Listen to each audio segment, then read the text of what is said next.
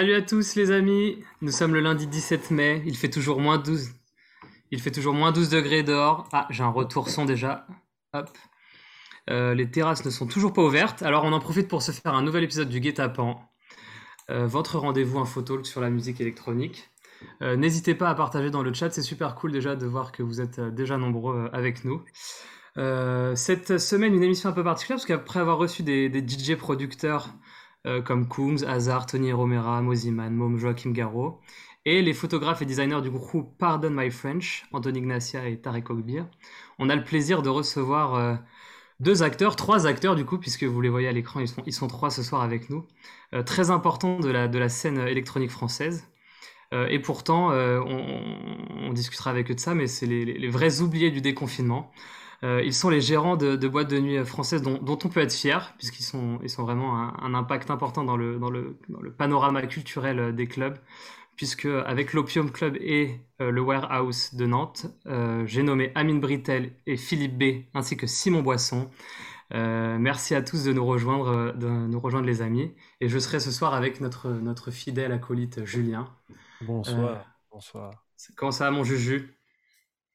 Bah écoute, euh, très bien et, Parfait. et je suis ravi d'être euh, avec vous tous ce soir. Une belle émission qui s'annonce, euh, plein de discussions. euh, j'ai hâte. Déjà, déjà dans le chat, hein, je vois sur la- le Team Warehouse euh, qui, qui est déjà en place, hein, euh, Philippe. euh, Ah bah, Et c'est belle Quentin communauté. qui doit être là alors. Ah, c'est toi aussi Ah, putain. ils sont Ah ouais, partout. il met un retour. euh, Simon s'est mis un retour à côté. Ça va, messieurs? Pas trop, euh, pas trop intimidé d'être dans le guet-apens? euh? Non, Ça va, ça va, ça va, ça va. On est très heureux d'être là surtout. Ça devrait aller. Ça devrait, ouais, Ça ça, devrait ça va être cool. Ça devrait bien se passer. Moi, je, je vous propose de, de- pour ceux qui vous connaîtraient pas, de, de faire une petite présentation euh, à nos, à nos, à nos viewers. Euh, Philippe, comment est-ce que tu, tu peux nous dire un peu ton histoire avec le, la, la musique électronique et puis, euh, et puis le fait de devenir euh, gérant euh, d'un projet comme le Warehouse? Alors sans prendre deux heures, ben, moi je suis DJ déjà à la base. Ouais, Et puis euh, donc euh, j'ai commencé à Nantes ici là où on est. Euh, après je suis habité, parti habiter à Paris pendant une quinzaine d'années. J'ai travaillé au Queen pendant à peu près dix ans. Et puis en même temps j'ai fait les saisons au Cap d'Agde pendant 25 ans à l'Amnésia. Et puis après je suis parti, revenu à Nantes, je suis parti aux États-Unis. Et puis je suis revenu à Nantes. Et puis on a monté le Warehouse avec Simon et Quentin. Ça marche. Donc DJ avant tout et puis après euh, l'aventure euh, l'aventure gérant de, de- de- d'établissement, ouais. Voilà. Ok. Et toi, Amine? Et moi, c'est euh, 17 ans, j'arrive en France pour mes études. Un an après, je découvre les clubs. Je commence en tant que promoteur euh, pendant deux ans, trois ans. Je prends la DA de- du club qui s'appelait le 7, qui est anciennement l'Opium. Et à 25 ans, euh, euh, je récupère le club pour le, en faire l'Opium. Donc ça fait 10 ans presque maintenant. Ça marche, très bien. Comment est-ce que vous définiriez vos, vos établissements euh, respectifs aujourd'hui? Fermé? Ouais, ça. ça- Et quand, quand ils, é- quand ils étaient ouverts, qu'est-ce que, qu'est-ce ça représente euh, pour vous? euh? Euh, Est-ce que c'est une deuxième maison? Est-ce que c'est... euh, c'est plus qu'une deuxième maison, c'est 10 ans, euh, pour, pour ma part, c'est 10 ans de travail, c'est énormément de sacrifices. Et, euh, et avec Laura, mon associé, euh, on y consacre tout notre temps. Donc, euh, c'est plus que notre maison, oui. C'est Toi, Philippe. Un peu pareil, ouais. Bah, c'est, oui, oui, c'est, une deuxième, c'est une deuxième maison. Mais nous, nous, on a la chance, on habite vraiment à côté. Donc, euh, on, des- on descend de chez nous, on est quasiment dans le club parce qu'on habite euh, au bout de la rue. Donc, euh, voilà. Rêve de beaucoup de gens. euh, ben, on, enfin, Ouais, bon, on est plus souvent là-bas que chez nous, ça c'est certain. Mais ça a été assez compliqué à monter. Le Warehouse, pour nous, ouais, c'est le projet de notre vie. Quoi. Tu vois, c'est le résultat du travail de tout le monde qui arrive là. Quoi. Donc c'est vraiment euh, un très très long, long combat avant de pouvoir avoir les clés et d'ouvrir la porte la première fois. Ouais. Comment ça s'est passé du coup, ouais, cette, euh, le fait de passer comme un peu Philippe de, de DJ à gérant de boîte et de, de reprendre tout un établissement comme ça, comment ça... Mais au départ, au départ, on ne devait pas être patron. hein. Ouais, Au départ, moi et Simon, on devait. en fait, le, le, le, le club était à vendre. Ça, dû être- ça aurait dû être racheté par des, euh, par des gens.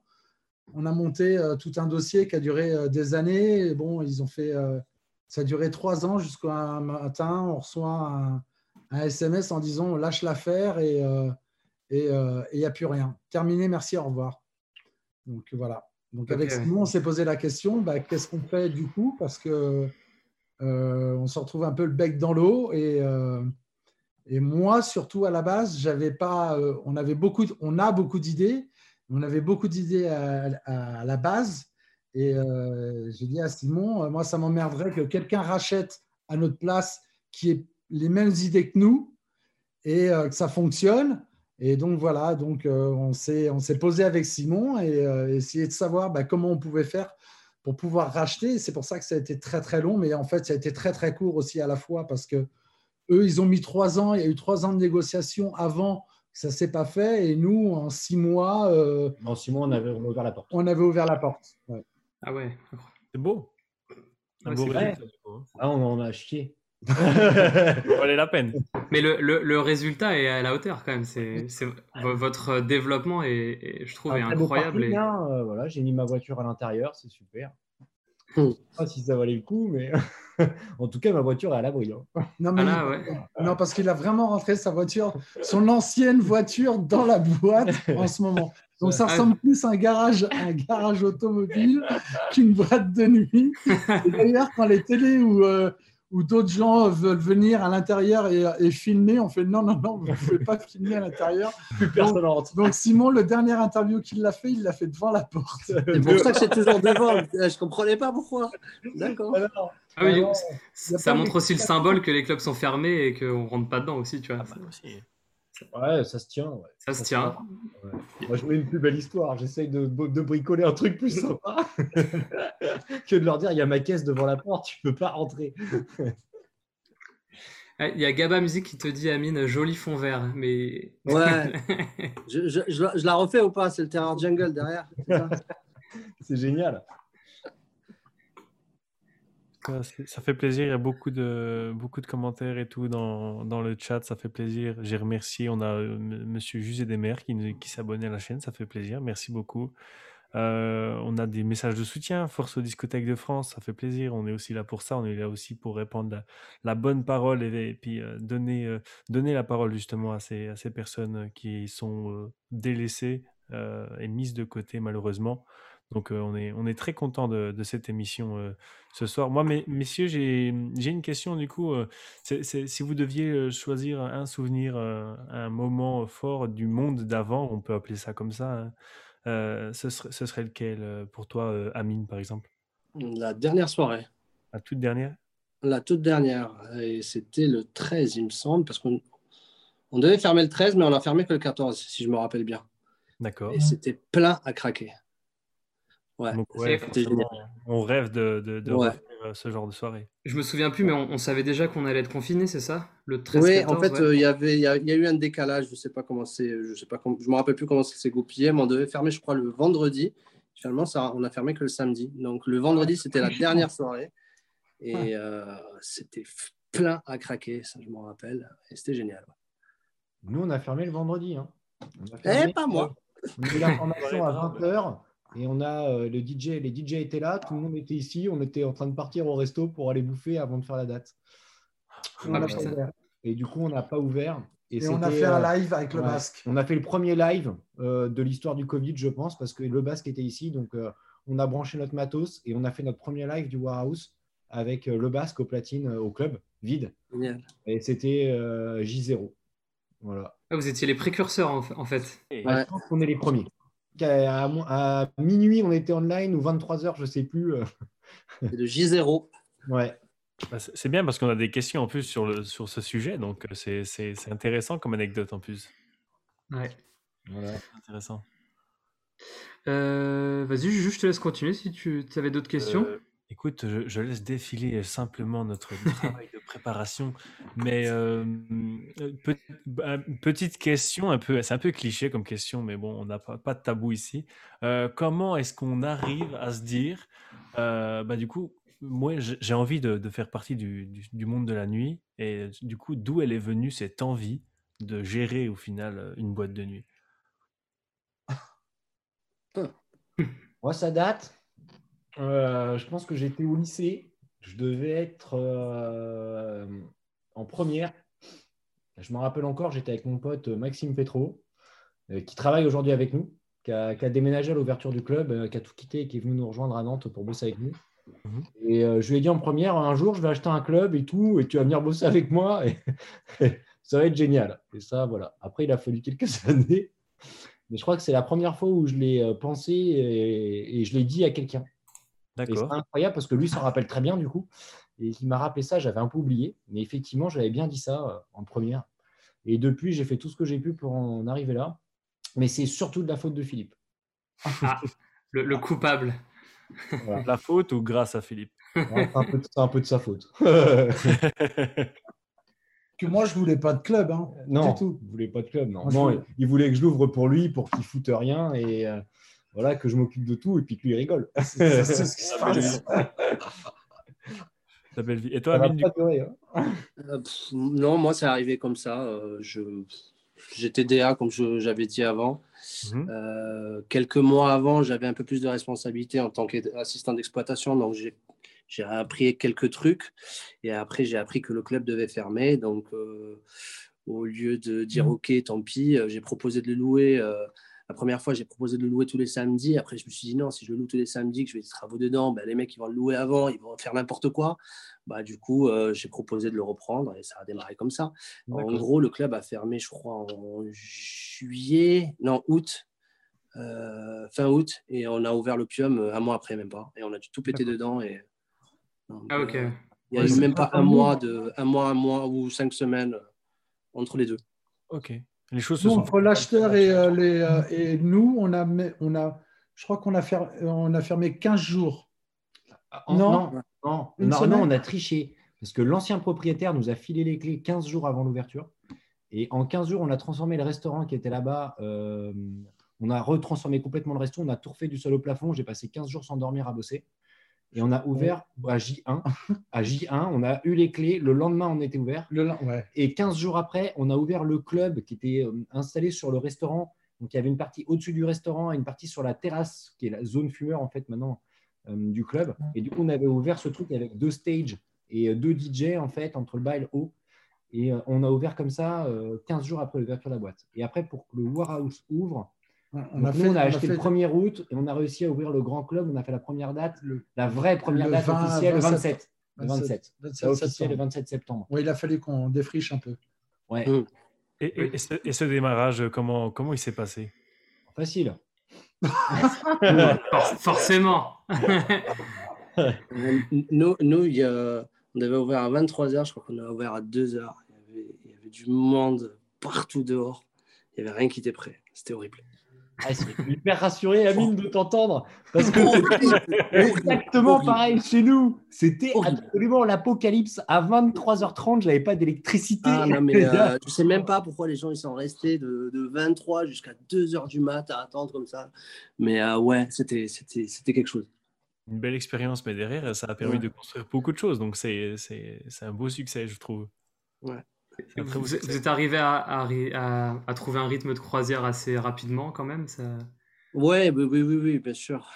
Après, euh, tout se rôde euh, rapidement. Après, le l'Opium, c'est un petit club, hein, c'est pas une grosse machine. Hein. Il y a Oui, Il y a combien de personnes pour euh, ceux qui n'ont jamais cinq- été cinq- il y a cinq salariés plus la Sécu, donc c'est pas énorme. hein. C'est un petit Ah club ouais, de on est 500 loin- personnes. Quoi. on est loin de chez nous, là.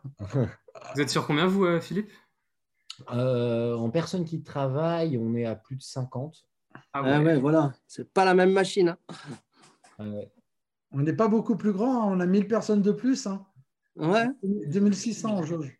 Ah ouais, ouais, c'est c'est fou. ouais. Mais Ça- le truc, c'est que c'est très très grand, quoi. Donc, euh, Ben oui, il faut Très- forcément. ouais. c'est très grand. Il y avait beaucoup de turnover au départ et tout. euh. Non, puis il n'y avait rien qui marchait. hein. Puis il n'y avait rien. Ouais. Rien marchait. hein. L'électricité ne marchait pas, les arrivées d'eau ne marchaient pas, les évacuations de toilettes ne marchaient pas, le sous ne marchait pas. Il n'y a rien, rien, rien ne marchait. On est vraiment reparti. euh, le- Quand on a, on a reçu tout le matos, on a bossé avec S-Group à l'époque. euh, euh, C'est eux qui nous ont fourni tout le matériel au départ. On était en location et on changeait tout le kit tous les deux mois. Donc, tous les deux mois, en plus des dates, des soirées qu'on lançait l'entreprise, je démontais tout et je réinstallais tout. Et on changeait tout à chaque fois. C'était un véritable enfer. On avait tout branché euh, comme dans un festival. J'avais coupé les compteurs électriques, mis des compteurs euh, mobiles. Et euh, c'était comme ça qu'on avait l'électricité qui fonctionnait. C'était la seule solution pour que ça marche. Parce que l'électricité du club était incapable de supporter euh, la consommation qu'on avait. Et on a démarré comme ça, quoi. Mais vraiment, mais un enfer. Un. Les six premiers mois ont été un véritable enfer. C'était un enfer. C'est c'est beau que vous ne soyez pas découragé. ouais. Ah non, mais c'était, euh, mais franchement, c'était incroyable. On était tout pâle, tout gris. Au bout de six mois, on avait pris 10 ans d'ancienneté. Enfin, c'était- horrible. J'osais même plus aller voir ma mère. Mon fils, mais qu'est-ce que tu deviens? Mon fils. Et euh, j'ai j'ai une petite question juste comme ça. C'est quoi les, les trucs que vous trouvez les, les, les plus sympas de votre métier et puis les trucs les plus, les plus chiants? Sans tabou. ouais. Bah, les plus sympas, c'est euh, la relation qu'on a avec, euh, avec déjà avec les clients Ouais, et puis surtout avec les artistes. les artistes, ouais. Les artistes, c'est incroyable. Enfin, chez nous, euh, chez nous, bon, au départ, on a un peu galéré pour avoir tout ce qu'on voulait parce que comme on n'avait rien, on n'avait pas de background, donc euh, les agences nous ont fait chier un peu dès le départ. Ouais. Quentin a bien ramé parce que c'est Quentin qui s'occupe de la prog. Et, euh, et puis après, du coup, bah, une fois qu'on a eu vraiment ce qu'on enfin, ce qu'on voulait et tout, on a fait, on a fait des bids, hein, comme on a fait des trucs, euh, c'était euh, sold out euh, 15 jours, un mois, deux mois avant. Mais euh, c'est euh, la relation qu'on a avec eux qui est incroyable. Parce que tout de suite, ils sont hyper à l'aise et puis euh, ils sont dans un endroit qui est. Si, vous, si on prend par exemple le cas d'un Laurent Garnier ou d'un Polka, qui ont l'habitude de faire des salles, euh, des salles ou des festivals. Donc, euh, ils, ont, euh, ils ont un public devant, mais ils ont. Et chez nous, on a un public euh, à droite, à gauche, au-dessus, derrière, devant. Et, euh, et le son, il sort de partout. Donc, quand on voit le premier kick, ben, euh, du coup, euh, les mecs, tu vois, quand ça gueule, ça gueule, ça gueule à 360. Donc, les mecs, ils sont hyper surpris. Ils sont hyper surpris aussi de la technique. Laurent Garnier, c'est Simon qui a fait la lumière pendant toute la nuit. Et à la fin de son set, il dit bah, c'est génial parce que du coup, la lumière suit ma musique. Et dans les autres salles, là où il va, enfin, ça fait euh, boum, boum, boum, boum, terminé. Enfin, je veux dire, les breaks, ils ne font pas les breaks, les montées, ils ne font pas les montées. Et, euh, et de suivre un artiste, c'est extraordinaire. Alors, déjà, cette confiance-là, du coup, le mec, il repart avec, euh, avec des, des, des, des- paillettes plein les yeux. Et c'est ça le truc qui fait qu'on gagne en confiance avec les artistes. Et après, les artistes, ils sont tellement bien chez nous parce que le public nantais est tellement incroyable que, ben, au lieu de jouer deux heures comme c'est euh, stipulé sur, enfin, sur, sur les contrats, ben, ils jouent trois heures et puis ou plus, euh, voilà. Et puis, euh, et puis ils repartent chez eux et puis euh, ils renvoient un petit mail euh, une semaine après. Quand est-ce qu'on revient Je reviens encore. Ouais, forcément. ouais. Ouais, c'est- Est-ce qu'il y a eu une date un peu, un peu clé, un, un artiste un peu clé là que vous avez fait Vous vous êtes dit, ah là, je- on est vraiment en train de monter un truc euh, Ouais. qui est énorme. Il y a une date. où Ça, Ah. C'était la première fois où tout marchait. C'est euh, la première fois on a fait Amélie Lenz. Ouais. Et, et là, c'est simple, on était sold out, mon pauvre, euh, depuis euh, déjà plusieurs jours. Donc tout était full, complet, ras la tronche. Et euh, on a fait rentrer euh, 2600 personnes dans la boîte en une heure et quart. On a Oh, ouvert wow. les portes à 23 heures. À minuit, à minuit, c'était une- c'était un festival le truc. Les gens hurlaient de partout et tout fonctionnait. Si tu veux, la Sécu fonctionnait. On avait multiplié les entrées, donc tout le process marchait. Euh, même on avait renforcé les vestiaires, les bars, les trucs. Et si tu veux, il y avait, en fait, ça marchait quoi. On était dans un lieu complet. Et je n'étais pas en train de courir partout euh, pour brancher un tuyau d'eau ou un bordel ou un câble électrique ou un machin. Et, euh, et tout marchait. On était sur la scène. Quentin était en, en train de jouer. Il a fait, fait le warm-up pendant trois heures. Et à chaque track, mais les gens hurlaient. Mais c'était complètement dingue. Ça n'a pas arrêté. Franchement, jusqu'à 5h30 du matin. Mais c'était d'une violence. C'était incroyable. On a pris une claque Enfin, énorme. En, tr- en trois ans, enfin en trois ans d'exploitation, enfin non parce que deux ans, euh, deux, Deux ans, ans et demi. deux ans et demi, euh, parce qu'il y a le Covid. euh, bon, il y a eu quand même plusieurs trucs où on s'est ramassé des bonnes claques quand même. Ouais. Nous, nous euh, moi qui est quelqu'un qui prend énormément les émotions et tout avec les artistes, parce que du coup, comme je suis DJ, et puis moi, moi je suis un clubbeur aussi déjà à la base. Je suis un mec qui adore sortir, qui, adore aller dans, j'adorais aller dans les boîtes ou, ou dans les festivals et tout, et de les voir jouer chez nous, euh, ça a d'autant plus son importance. Quoi. Euh, moi, ça me touche particulièrement plus que, que les autres. Enfin, chacun après ressent les émotions un peu différemment, mais, mais après on a fait plein de trucs incroyables. Hein. Faut pas, Ah ouais, non, non, il y, en a, il y en a eu plein. Moi, Polka, Polka, pendant longtemps, on a demandé euh, pendant euh, Bah, depuis le premier jour. premier jour. Ah, bah, il était le premier de la liste, c'est ça? C'est ouais, je pense qu'on lui a envoyé des, des mails Il était- un mois avant d'ouvrir les portes pour essayer d'avoir Polka. Et puis après, bon, enfin voilà, c'est le truc. Le truc, il est magique quand, quand tout fon- quand tout fonctionne. Tu vois, c'est. Ouais. euh, Ah, mais ça, tout ça doit- fonctionne. hein, on va pas dire qu'il y a, rien qui marche. Non, non, ça marche bien, mais mais c'est surtout que c'est nous, ça nous met quand même des. Ah, On a envie en fait que les, euh, les euh, ça nous, enfin que ça- le quand les clients viennent chez nous en fait, faut que ça nous plaise à nous, tu vois déjà. D'accord, ouais. Tu vois. Bah, ça, ça fera partie des. On parlera après de, effectivement de la- comment vous gérez la programmation artistique. Ça fait partie effectivement de, de nos questions. Euh, Est-ce que toi, Amine, tu as une date comme ça un peu clé aussi, euh, comme ils ont eu euh, pas vraiment, ça va revenir sur ta question de la prog, mais vu la capacité du club, le choix était vite porté sur booker des artistes émergents et Ouais. miser plutôt sur l'avenir. Donc on en récolte, on va dire, la, la gloire que maintenant, mais ça peut être la première date d'Avicii en France, par exemple, en 2009, ça peut être Dimitri Vegas, la première, Like Mike, la première date aussi. Donc c'est pas mal de petits noms avant qui sont devenus très grands maintenant. Ouais, tu te dis, ça, c'est aussi un peu grâce à moi qu'ils ont. euh, Pas vraiment, non, mais, euh, mais en fait, euh, moi, Mais c'est chouette de supporter les jeunes talents, ouais, comme tu j'écoute- dis. ouais. j'écoutais, je bookais direct, en fait, dès Ouais. que ça me plaisait, je bookais, donc euh, je tu cherchais pas à savoir euh, si c'était connu ou pas. vous- on- ça se voit que vous êtes tous les deux en fait des, voilà, des, des gros fans à la base et que euh, si, si- si l'artiste ou si la direction artistique vous plaît pas, euh, vous vous bookez pas quoi. En gros. Ben, 90% du booking, c'est euh, euh, souvent des trucs que nous, on a envie de voir. hein. C'est ça. Parce Ouais, qu'à la base, on est, euh, enfin, on n'est pas, euh, c'est pas, on fait pas un club pour faire monnaie, monnaie, monnaie, quoi. Avant tout, c'est, c'est, comment on dit, le- la passion, la passion. ouais. la, la passion de la musique, les artistes, la nuit et tout ça. Donc, nous, il y a des trucs, on a fait, comme je disais tout à l'heure, on a fait des beats, mais on a fait, on a fait plein d'artistes qu'on avait envie de voir et qu'on n'a pas fait euh, la recette qu'on voulait, mais euh, nous, on s'est fait plaisir pour des anniversaires ou, euh, des choses comme ça. On a fait Joris Vond pour l'anniversaire de Simon. euh, enfin, des, moi, je trouve c'est ces ballos que j'adore et que c'était pas. C'est pas des trucs vraiment où on sait qu'on va faire 2500 tickets, mais ça, ça nous fait kiffer de le faire. Donc, Moi, c'était Don Diablo à demi-jauge, tiens. C'était rigolo, ça. Elle fait Don Diablo à demi-jour. Ouais, 2015. Ah merde. Ouais. tu vois, comme quoi, Ah, ça arrive. Ceci dit, euh, à, à l'Amnésia, on a, je pense que Don Diablo, on l'avait fait euh, un peu pareil, hein, 2015-2016. Ouais, 2015. ouais, je me- C'était un mercredi, c'était une veille de jour férié, je me rappelle très bien. Euh, une sacrée anecdote avais- par rapport à ça, mais je vais pas la dire. Tu avais peut-être dû l'avoir avant ou, euh, ou, ap- ou, euh, non, tu as dû l'avoir avant l'Amnésia. On n'avait pas. C'était pas- avril, avril 2015. Oh non, non, mais laisse tomber, c'était pas ça. Alors, en- nous, c'était en, en été. Est-ce que, est-ce que ça fait partie ouais, Il y a une question qui se rejoint un peu. Quelle est, quelle est la soirée la moins, la moins rentable Mais euh, ou, ou des, ou des artistes où vous avez dit ah là on va remplir, ça va être dingue et en fait euh, le public a pas suivi ou? On en a fait un.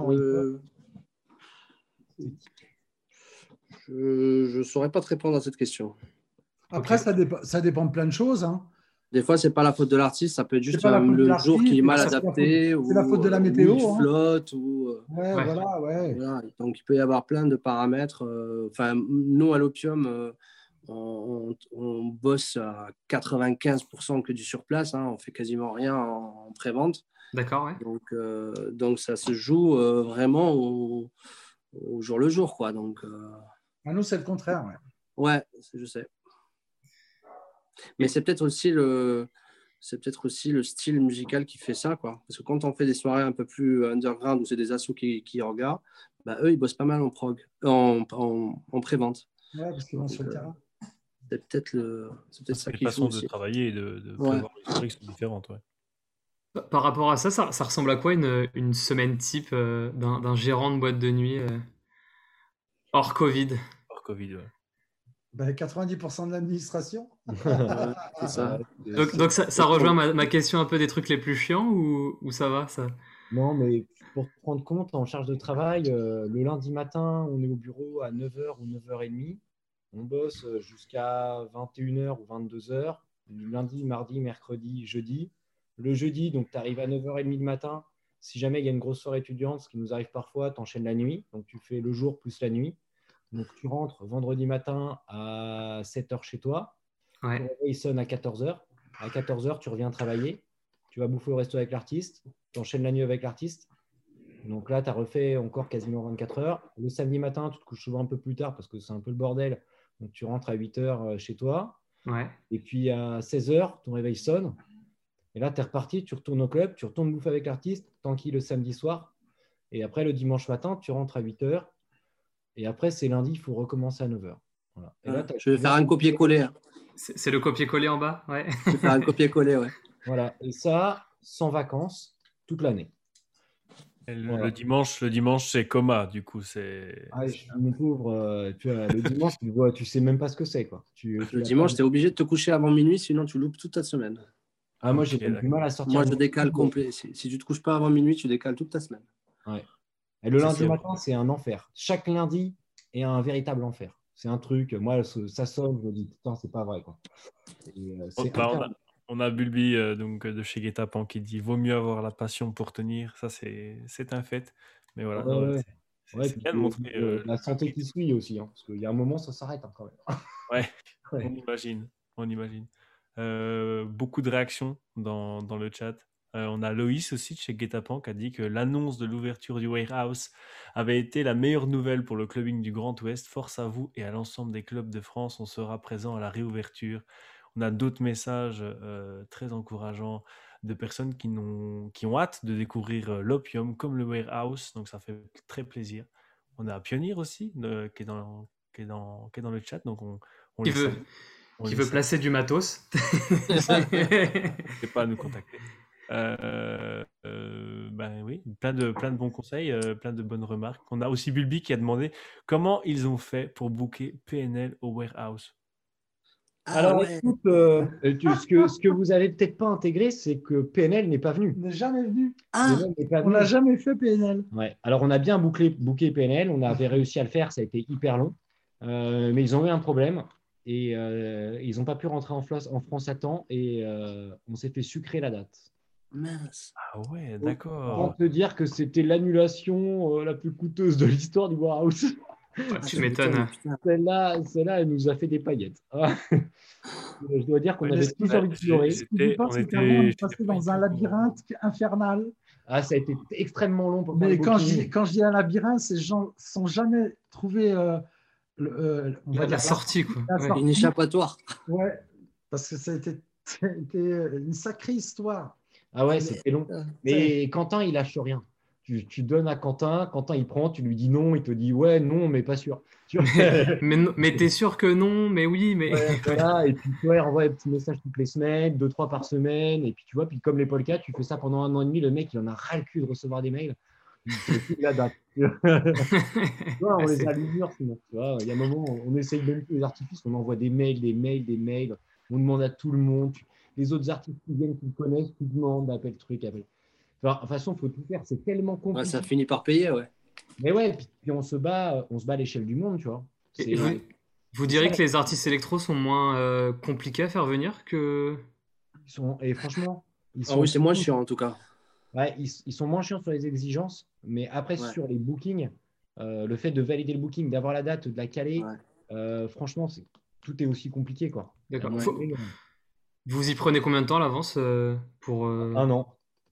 un an de programmation à l'avance ouais. Ouais. Un peu plus, mais oui. Ça dépend Ouais, parfois plus, ouais. On a quelques Parfois dates pour plus. direct. Tu tu termines la date, tu la remets. Ouais. Ouais. Et là, avec le, avec le, le Covid, comment vous, vous avez dû, vous avez fait copier-glisser le, le programme ou c'est, euh, ça reballait toutes les. Ouais. C'est facile, tu dis à l'artiste non, on change de date, c'est bon. non, c'est un enfer. Non, là, pour le coup. euh, Pardon? Comment c'était pour toi? C'était compliqué ou pas? T'as as réussi à tout décaler facilement? Ah ben, on- tout- ouais, c'était euh, Mm. c'était assez simple même. Mais, euh, c'était euh, c'était pareil pour partout, donc ils ont dit ok, pas de souci. Après, c'est pas les mêmes c'est pas les mêmes budgets non plus, hein, c'est pas les mêmes artistes, hein, donc euh, Parce que nous, ce- nous, ce qui était chiant, c'est la double programmation euh, concert plus club. Parce que nous, en fait, le warehouse, là, on était rendu à un point, en fait, on faisait euh, concert de 19h à 22h30. Ouais. On vidait la salle de concert, on vidait le stage et on installait la déco, toute l'installation du soir et on rouvrait à minuit en soirée. D'accord, ouais. Quand Ah on oui. s'est tapé le Covid, on était full booking. Donc, Ouais. tu avais concert le jour, plus, euh, plus DJ la nuit, et plus des concerts des fois le dimanche après. Mais on avait des mini-festivals, dimanche, lundi, machin, des trucs comme ça. Et là, mon pauvre Quentin, il a, mais franchement, il a passé, il a passé six mois, le mec, dans une machine, une lessiveuse. C'est vraiment, tu vomis, tu ravales ton vomi, tu recommences. Il a décalé les dates. Alors, on a essayé de supprimer le moins de dates possible et de décaler tout ce qui était décalable. Euh, tu vois, alors certains, on n'a vraiment pas pu, on est encore bloqué. Il y en a d'autres sur qui on n'a pas encore la position définitive. Mais on a quasiment réussi à tout décaler, ce qui est quand même fou, quoi. De, de ce qui était annoncé et public. Après, dans ce qui n'était pas annoncé, pas public, il y, en a, y en a quand même un paquet euh, qu'on- qui, est- qui ont sauté euh, euh, parce que, parce que les, les agendas des groupes, notamment parce que les groupes, ils font des tournées. Donc, faut organiser Ouais. des tournées. Donc, quand les tournées sont plus organisées, tu, tu vois, tu n'as plus de date. C'est-à-dire qu'il n'y a même pas de discussion à avoir. Le mec, il ne peut pas te dire euh, quand il va venir. Donc, ça, c'est des trucs qui vont se recaler quand on aura une vraie date. Et c'est pour ça, j'espère que notre date de rouverture, on l'aura au moins deux mois avant l'ouverture réelle, parce que sinon, euh, sinon on, va, on, va, re- on va encore être dans, dans, dans un truc euh, atroce à gérer. quoi. Là, en termes de, de visibilité, vous en savez toujours pas plus. Il y a... Je crois qu'il y avait une échéance le 15 juin qui. Ouais, ils doivent nous donner une réponse d'ici le 15 juin. Une date. Il y a peut-être BFM qui sont, qui sont au courant de quelque chose. Il faut les appeler. C'est- tous sont cons. Ah, putain, ils ont fait une phase. C'est incroyable ça. Ouais, ouais. ouais nous, nous, on ne pense pas euh, ouvrir cet été. Enfin, de toute façon, on n'est plus en capacité, et là, c'est trop tard. Ouais, d'accord. Et maintenant, je- tu vois, je pense qu'on pourrait ouvrir au mois d'août, mais si tu nous dis d'ouvrir au mois de juillet, on ne peut pas. On n'a plus de staff, on a la moitié de notre staff qui a démissionné, qui bosse dans d'autres métiers maintenant. Enfin, D'accord, là, ouais. une partie sont carrément à l'étranger. euh, Puis donc, vois, euh, vois la gueule de l'ouverture. J'imagine même pas le protocole qu'ils vont couler. Donc, euh, Imagine, autant on a attendre. 4 mètres carrés par personne à l'intérieur Ouais. du club. Nous, on peut, on peut pas faire ça, tu vois. Ou Alors, Je- toujours, on pourrait faire ça, mais dans ce cas-là, il faut qu'on supprime les DJ, qu'on supprime les équipes techniques, qu'on enlève euh, tout ce qui fait que notre club est notre club, quoi. Ouais, donc ça perd toute l'âme, quoi. Aucun- intérêt. Aucun Non, on intérêt. laisse que Thomas tout seul. Il se démerde. Ouais, il, est, il est chaud, je crois. Ouais, le petit Bouvalon. Il va se démerder tout seul. Et euh, bon, ouais, en termes de, en termes de, de, de jauge, il, il vous faut à peu près combien de, de pourcentage pour que ça, une soirée soit. Justement, vu que là on parle des, des, des distances et tout ça, que- il faudrait que vous réouvriez avec quelle distance, hum, quelle jauge minimale pour que ça soit OK? Aucune. Il faut que ça soit plein, enfin il faut que ce soit max. euh, Ah ouais. Ouais. Ça dépend après aussi du. euh, du- Après, du- ça dépend du comment tu veux faire, que Tu, fais tu bookes. Le problème, c'est que si tu bookes un mec à 50 000, il faut que tu aies une jauge à 150 Tu vois, C'est Ouais. ça. Sinon, euh, le, problème, c'est c'est rouvrir avec une jauge de 50 ben, le- on sera obligé de faire, euh, de faire les artistes. euh, Ah, tu Ouais. bookes pas ou tu fais des petits artistes quoi. Ouais. Enfin, petit, Ouais, mais euh, je me comprends, hein, mais les, petits artistes, les petits artistes chez nous, déjà, on n'a pas trop l'habitude d'en faire. Enfin, on fait toujours. on, on, on les essaie toujours de faire du, euh, du mainstream, donc euh, dans, dans- dans tous les styles. Donc c'est compliqué de. Après, je sais que les gens, ils vont vouloir euh, tous ressortir et faire la fête, etc. Mais euh, bah, c'est pas, euh, c'est pas le warehouse, quoi. Tu vois. Ouais. En fait, on peut pas, nos- nos- sans parler des artistes, nos, nos- nos charges techniques, ouais, à cause de aussi, moi, ouais. parce que j'ai mis tellement de matos dans le bordel. Enfin. Il y a du matos partout, il y a des grosses équipes techniques. On va pas commencer à faire des soirées euh, sans remettre la déco, euh, sans refaire les installations sur mesure, sans foutre les écrans LED au plafond, les totems, les machins. Enfin, tu vois, c'est pas. Ah non, mais je comprends, je comprends tout à fait, hein, mais j'ai pas l'impression que le. J'ai pas, que le- j'ai pas l'impression encore que le gouvernement ait trop compris ça, quoi.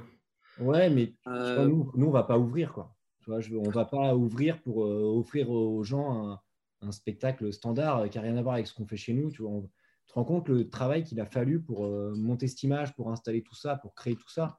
Ouais. Et on va pas la, la détruire en Et deux mois. revenir avec moins que ce qu'on faisait avant, c'est pas possible. Tu vois, on Hmm. peut pas faire ça, quoi. Ouais, non, je- je comprends. Franchement, franchement, j'aurais pas, à me lever là le matin et faire des semaines de Ouais, 90 heures pour faire ça. Ça n'arrivera pas, quoi. Franchement. Moi, je préfère qu'on qu'on continue à creuser notre trou. euh, voilà, encore, euh, encore quelques semaines, quelques mois. Voilà, si on pouvait avoir une date à la rentrée, j'avoue pour nous, pour nous dire, ouais, voilà, vous êtes en, en septembre, même octobre, même novembre, mais qui nous donne une putain de date. Qui donne une date. Ouais, voilà, et qui nous disent, voilà, là, vous êtes. Allez, s'ils veulent nous limiter la jauge, qui nous la limitent à 80%, tu vois. D'accord, ouais. Je veux bien en perdre 20, c'est le maximum que, qu'on est capable de supporter financièrement pour être ouvert. C'est-à-dire qu'on gagnerait plus d'argent, mais au moins on, on maintiendrait le truc, tu vois, ça, l'entreprise serait à l'équilibre. Mais en dessous de ça, c'est, c'est peine perdue, ça sert à rien. Une date, euh, une date prévisionnelle, ça permettrait, ben, comme vous venez de au final de le citer, ça pour, je pense, ça permettrait aussi de, de se préparer, ben, préparer les équipes, comme vous venez de, de, le préciser. Malheureusement, il y a eu des départs, etc. Et ça, c'est des choses auxquelles on pense pas quand on voit euh, que ben on n'a pas de date. On pense directement euh, pour les boîtes de nuit, on pense au, au staff, au, à la direction, à l'administration et même au DJ. Mais c'est vrai qu'il y a aussi plein d'autres métiers qui sont liés à qui sont liés à cet univers. Et oui, je pense que ben, forcément, s'il n'y a pas de dates qui sont données, on ne peut pas, peut pas prévoir, on peut pas prévoir un recrutement, je pense.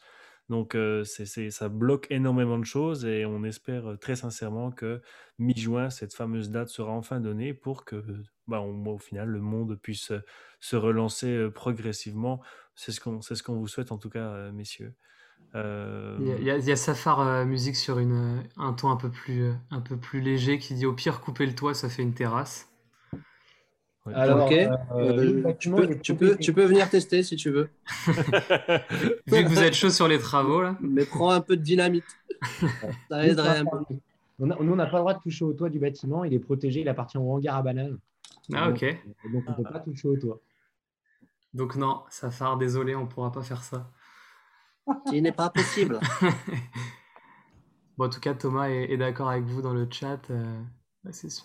Comme vous dites, ça représente, ça représente de base 50 employés, euh, le, warehouse. Et... Un peu plus même. En fait, si tu prends bien, parce que nous, on fait aussi euh, pas mal euh, de décors et tout, donc on a des techniciens, on a des créateurs de décors et tout ça. Donc si tu fais vraiment le compte jusqu'au bout, donc il y en a certains qui viennent bosser que deux, trois fois dans le mois, tu vois, mais on arrive à 70 personnes en fait. D'accord, ouais. c'est fou. Ça, je ouais, l'équipe, l'équipe sur une nuit, elle peut monter à, à 40. C'est-à-dire qu'on peut avoir plus de 40 personnes de staff en simultané dans le club. Les plus grosses équipes de sécurité, on monte à 26 agents. C'est énorme. Ouais, bah, voilà, si tu fais un, artiste hip-hop, on est 26 agents. C'est énorme. Il y, a, une question que je trouve intéressante dans le chat. Ah, non, c'est même pas une question, c'est vous qui avez euh, mis euh, au pire 50% euh, de cachet en moins pour les artistes. Est-ce que vous avez, par rapport justement aux, discussions que vous avez avec les artistes, est-ce qu'ils sont compréhensifs sur ces points-là ou est-ce qu'ils demandent quasiment la même chose qu'avant, voire, voire plus? Quasiment pareil. Parce que quand tout va réouvrir, tout le monde va demander la même chose. moi, j'ai même l'impression inverse, c'est-à-dire que ça augmente. Même un peu plus. Ouais, les cachets augmentent. et euh, les, discussions euh, avec les agences sont extrêmement tendues. Et ah on a les Américains qui ont démarré avant nous. On a tous les pays européens qui démarrent. Ah ouais. Nous, on, est quasiment ils sont dans leur tête, tu vois, ils sont en train de se dire ces enfoirés n'ont même pas essayé de nous rebooker au démarrage, tu vois. Mm. C'est vraiment hallucinant. Et, les autres ont booké avant, ont mis des dates avant, ont peut-être mis des multi-dates. Enfin, tu, vois, et, là, on arrive vraiment les derniers. Franchement, on ne peut pas faire pire. C'est simple, on va avoir les pires conditions possibles de négociation et les pires conditions possibles de l'agenda. Toute la France, ça va être un enfer. On arrive après tout le monde, c'est clair. C'est terrible.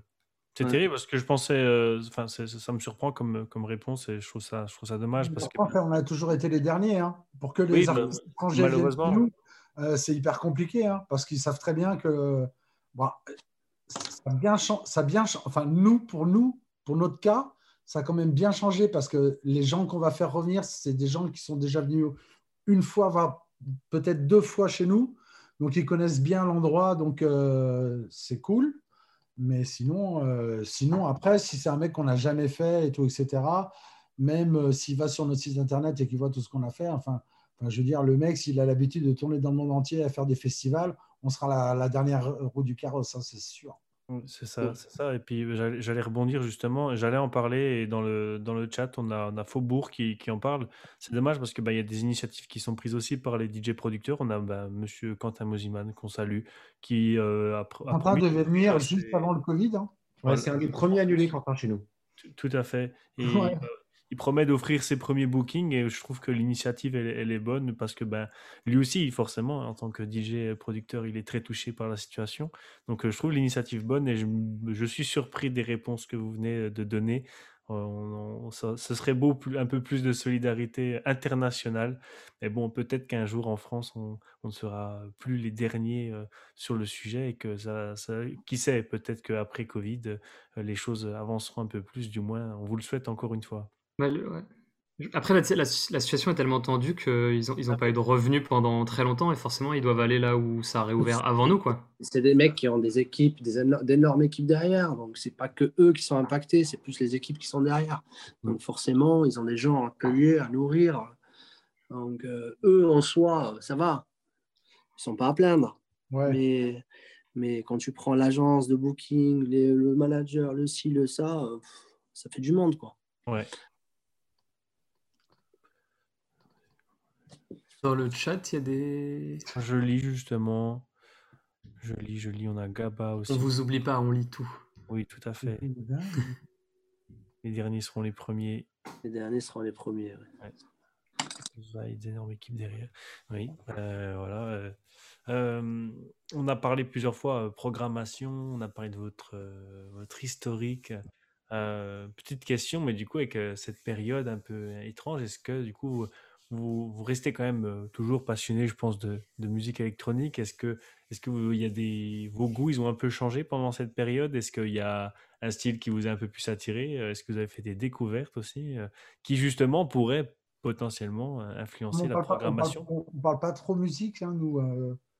Enfin, moi, qu'on moi, qu'on écoute beaucoup, parce que je suis DJ et tout, etc., j'écoute plus du tout de musique électronique.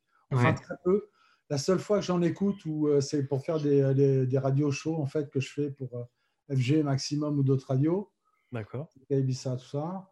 Et, euh, mais sinon, moi, j'écoute euh, j'écoute tout sauf euh, de la musique électronique. Et après, nous, entre nous, on parle pas, on parle plutôt de l'avenir et des projets à venir que, que de musique et de savoir qui on va booker. On va- nous, enfin, nous, on est plus dans l'avenir que, que, que sur la musique. D'accord, très bien. On parle jamais musique d'ailleurs. Non, ouais. Moi, j'en écoute plus du tout. J'ai- J'en ai écouté, Tu euh, j'en ai écouté au début, tu vois, et en fait, Ouais. ça, ça me rendait euh, extrêmement dépressif. D'accord, ouais. Moi, c'est- euh, c'est pareil. Je- même au début, on faisait un peu de soirée à droite à gauche, tu vois, on traînait chez deux, trois potes quand même. hein, on, était, on était des aventuriers. Et, euh, et j'ai arrêté parce que ça, ça vraiment, euh, je- ça, ça me rendait dingue, quoi. Réécouter les tracks et tout, de la fermeture du club et tout ça, vraiment, ça déclenchait un truc dans ma tête euh, qui n'allait pas. Du coup, je me suis mis à réécouter du rock, euh, de la pop. euh, ça me donne envie de faire plein de groupes américains, des trucs énormes, des trucs impeyables encore. Mais peut-être qu'un jour, on fera YouTube. Peut-être. Mais euh, ouais, voilà, nos seules discussions, ça a été pendant les, les 12 premiers mois euh, que des discussions de caca, hein, que pour parler de ce qui nous tombe dessus et de comment on fait pour passer jusqu'à demain et survivre. Ouais. Donc Ouais. globalement, euh, ouais, je dis les 12 premiers mois, j'exagère, on va dire plutôt les 6 premiers mois où c'était vraiment pas fun. Et puis, Parce qu'il n'y euh, avait pas les aides. et là, il n'y avait pas les aides. Nous, on n'a pas touché d'aide avant décembre. Donc, euh, si tu veux, euh, Ça a été très long.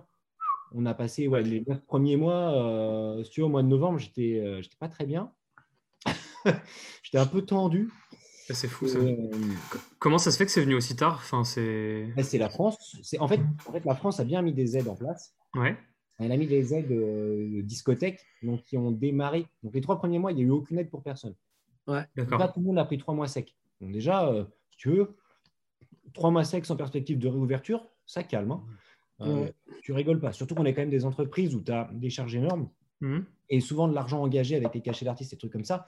Donc vraiment, euh, tu, tu peux être grave dans la merde et tu as les décalages de paiement. Donc toi, quand tu achètes euh, tes, euh, tes produits chez tes fournisseurs, euh, ton alcool, tes softs, etc., tu as souvent des 30 jours, 60 jours fin de mois. Et puis quand tu arrives à 60 jours fin de mois, c'est le troisième mois, tu n'as pas touché un pet d'aide. Et là, mec, tu dois régler la note. Ben là, mon petit pote, euh, là, tu flippes. hein. Et tu Ouais, tu appelles ta mère, euh, t'appelles ta mère et tu lui dis, bon, c'est c'est la merde, maman. On est dans la merde là. Ça va mal se passer. Hein Combien elle vaut la maison? Tu vois, Ah là, ouais. tu vois là, il- là, il l'a appelé. Il ne l'a pas appelé pendant six mois, mais là, il l'appelle. Ouais, là, là, ça pue. Là, ça va pas. faut hy- hypothéquer. on, est, on est mal. Et euh, l'histoire, elle a duré quand même pour nous euh, plus longtemps parce qu'après, l'État a mis la fameuse aide des euh, 15 000 euros 15 000 mensuels pour les discothèques. Ouais. Et donc, ça correspond à 90% des discothèques sont couvertes par les 15 000 euros d'aide mensuelle. Mais nous, pour le Warehouse, euh, mec, ça puis rien, si tu veux, c'est pareil. hein. Le mec, j'avais envie de lui rendre l'argent. quoi. Je dis, ah, mec, on n'en est pas là. quoi. Nous, la décharge, c'est 90 000 euros par mois, quoi. D'accord, ouais. Ah, Enfermé. Donc euh, là, le gars, donne 15 000. Et tous les mois, euh, ça se passe vraiment très mal. Quoi. Surtout, des, gens euh, normaux, tu vois. On n'a pas de fonds, de trucs. Nous, on gagne des petits salaires, on a des bagnoles pourries, on est dans des appartements en location. À ton échelle, à toi, tu prends ton salaire avec ta calculette. Chaque mois qui passe, mec, c'est les générations qui, c'est les générations de remboursement. Donc, il y a, il y a vraiment eu une phase de stress, mais ingérable. C'était, euh, c'était juste terrible. Et là, il a fallu trouver des solutions financières. Et, euh, et on s'est battu dur, dur, dur pour aller les trouver et, et maintenir le club. Et puis après, à partir de décembre, on a eu l'aide des 20% qui est arrivée et qui arrivée pas grâce aux discothèques, hein, qui est arrivée à cause des, des autres commerces. Parce que quand les autres commerces sont tous fermés, les gros groupes ont commencé à hurler, etc. Ils ont mis la pression à Matignon et du coup, cette aide est arrivée. Mais sinon, ils ne l'auront jamais donnée. Donc là, on a eu la chance que tout le pays referme et que du coup, on débloque cette aide de 20%. Et nous, depuis ce jour-là, depuis le mois de décembre, le Warehouse ne perd plus d'argent à part la dette d'avant. si D'accord, mois, tu- Ce que tu touches, c'est ce que tu dépenses. Mais c'est la première fois. Donc, euh, si tu veux, maintenant, on, on a commencé, à- dans l'esprit, ça a commencé à aller mieux. Puis du coup, on a commencé à avoir des discussions sur l'avenir. Ouais. Tu vois, on a commencé à se projeter, à dire, bon, voilà, il faut qu'on re- revienne à ce qu'on sait faire et notre métier, il faut qu'on réinvente des choses. Et donc, ça nous a remis dans une dynamique euh, plus positive. Plus positif, ouais. Il y a des. BZ qui demandent du coup, ouais, est-ce que vous, il y, a un, mo- ah, il y a un moment où vous avez eu peur de, de mettre la clé sous la porte, de devoir vendre, de... Je- euh, alors, euh, écoute, après les 15 premiers jours, quand on a compris que ça n'allait pas durer 15 jours, Ouais, ouais, là, ça commence à devenir grave. Et au bout de deux mois, au bout de deux mois, au bout de deux mois, ouais, non, là, c'était carrément le gros flip, quoi. C'est-à-dire qu'on faisait des rendez-vous, des trucs, fallait qu'on gagne, fallait qu'on obtienne ce qu'on voulait, parce que sinon, euh, ouais. sinon euh, c'était plié. Et là, nous, c'était foutu, quoi. Enfin, nous, nos vies personnelles, elles sont, enfin, c'est terminé, quoi. Il y a plus, nous, il n'y a plus rien, on abandonne. Enfin, t'as plus qu'à te pendre. Sérieux, euh, le club est trop récent. L'entreprise, elle a que deux ans et demi, quoi. Ouais, c'est super. euh, elle a sûr. beau faire des gros chiffres d'affaires. Enfin, le Warehouse, c'est une entreprise qui fonctionne très bien, si tu veux. hein. La dernière année, c'était parfait, c'est incroyable, on fait des énormes chiffres. Mais en fait, notre niveau de dépenses et d'investissement, et puis notre niveau d'endettement aussi, parce qu'on doit de l'argent à pas mal de monde, Ouais, euh, fait que c'est c'est ex- c'est extrêmement vite à descendre, tu vois. D'ailleurs, on allait vous demander si Guetapan peut pas nous faire un petit, euh, Un petit West- chèque. un petit Western Union. Vous, êtes- Écoutez- vous avez, l'air sympa là derrière vos, euh, vos écrans. Ça, ça serait évidemment avec plaisir, mais je n'ai pas gagné à l'euro million. Non. Malheureusement. Jouez, hein jouer, les gars, jouez pour nous. hein. Si on gagne, promis, on fera un geste, c'est promis. D'ailleurs, j'ai vu là, très récemment, je crois cette semaine, il y a un, un club parisien là, qui s'appelle le, le, le June, qui est assez réputé dans, dans le milieu de la house euh, et qui, qui est là depuis très très longtemps, qui a organisé euh, une, une, une cagnotte d'aide parce qu'ils ils ont estimé aujourd'hui à plus de 80 000 euros de pertes. Euh, et euh, ils, ont peur pour leur, pour leur avenir. Quoi. Donc, euh, un- Ouais, ouais, c'est un club avec qui on travaille, avec Club Culture, là, sur le truc sur lequel on bosse avec Amine. ouais, Et, non, effectivement, nous, on a fait une cagnotte aussi, qu'on avait préparée juste avant décembre. Et en fait, on l'a lancée pour essayer de financer les lives, les live streams ouais, qu'on a mis en place. Et du coup, on a eu une mobilisation énorme. Et en fait, ce qu'on a. Alors, financièrement, si tu veux, ça ne permettait pas de sauver le club du tout. mhm, En fait, ça nous a permis de payer les techniciens, les machins, et puis de remettre du monde à bosser pour euh, rallumer le club, refoutre l'écran LED, tu vois, Ouais. euh, faire bosser nos vidéos jockeys et tout, et rebooker les artistes. Et euh, donc ça, ça c'était super cool, mais c'est sur- surtout l'impact psychologique. Quoi. Quand on a vu tous ces gens, et on a des mecs qui, qui ont fait des dons, ils sont à l'étranger, ils sont jamais venus à la boîte, certains, je suis sûr. Quoi. Et des gens juste par soutien pur et tout, parce qu'ils suivent le projet de loin et tout. Et franchement, euh, là, euh, je pense que pendant euh, les deux mois qu'on suivi le début de ce truc, ça nous a levé tous les matins. Quoi. Et, ça nous a aidé à aller se remettre dedans, à aller se rebattre et justement à préparer le futur. Je pense que c'était un des gros déclencheurs psychologiques Mm. qui nous a sorti de notre lit pour qu'on avance. Quoi. Gros tremplin, ouais, pour le mental. Ouais, pour le mental, c'est franchement, on n'en pouvait plus. Quoi. C'est, euh, on était vraiment arrivé à des stades là en novembre, décembre. Pff. Franchement, on est, on est l'ombre de nous-mêmes. Enfin, c'était assez incroyable. hein. Vraiment, on a vécu des trucs dans nos têtes euh, hyper, euh, hyper difficiles. Quoi. Bien sûr. Ouais. ouais. Et Je, je trouve, je trouve ça beau que vous ayez eu euh, effectivement tout ce soutien et puis même de votre public habituel et même comme tu dis d'ailleurs. Euh, je, je permets de rebondir sur effectivement. Moi j'ai vu des choses, euh, j'ai vu des choses toujours que je trouve insensées par rapport à, à- des articles dans la presse où les commentaires même des gens étaient ah ouais mais les boîtes de nuit euh, qui continuent Ouais, d'aller là-dedans euh, qui euh, pour enfin on paye euh, on paye nos boissons hors de prix euh, il y a des bagarres est-ce que vous trouvez qu'il y a encore cette image euh, Non, mais elle est normale cette image. Si tu veux, tu, tu peux pas, euh, tu peux pas gommer euh, 200 ans d'histoire euh, dans les réseaux sociaux. Il y a Ouais. Déjà, les gens qui commandent ont des moyennes d'âge différentes, tu vois. Donc, tu vas avoir toute une part de la population qui s'exprime qui est différente. Souvent, les gens qui s'expriment le plus sont pas forcément les gens pas les des meilleures clever- pensées. Voilà. Ils viennent pas chez nous. hein. On a tendance Ouais. à plus tailler que de taper des mains euh, dans les commentaires quand, il y a un article. Donc, tu as forcément une visibilité plus forte pour ces gens-là. Et et, euh, il y a un fond de vérité, euh, tu vois, de- de- de- d'un passé un peu sulfureux du, du métier de la discothèque. Ouais. Ça, ça a complètement disparu. Ça a complètement disparu, ça n'existe plus. Et après, nous, nos établissements, en plus, ne sont pas des discothèques. Donc, y a, y a- quand le mec il te parle de trucs, tu ne comprends même pas son discours parce qu'on est tellement loin euh, dans nos vies de tout ça. Et le truc qui est énervant, par contre, et qui revient quand même souvent, c'est le fameux prix des consommations. Il y a vraiment un truc, tu vois, en France, où tu vois, on matraque, matraque vachement le prix des consos. ouais En fait, ce que les gens n'ont pas compris, c'est que la personne qui prend la plus grosse part de pognon sur le prix des consos, c'est l'État, en fait. Parce que nous, en France, on a des taxes sur les alcools, on a des taxes sur tout, en fait, qui sont mais colossales.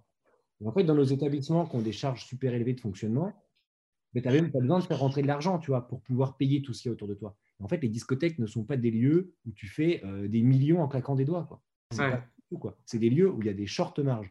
Et plus tu t'orientes euh, vers les formats comme le nôtre et comme celui d'Amine, qui est le format de ce qu'on appelle, nous, on s'est autonomé euh, les, les clubs culture, c'est-à-dire des clubs qui vont faire une programmation artistique, qui vont certainement avoir des techniciens, qui vont faire la location de matériel, etc.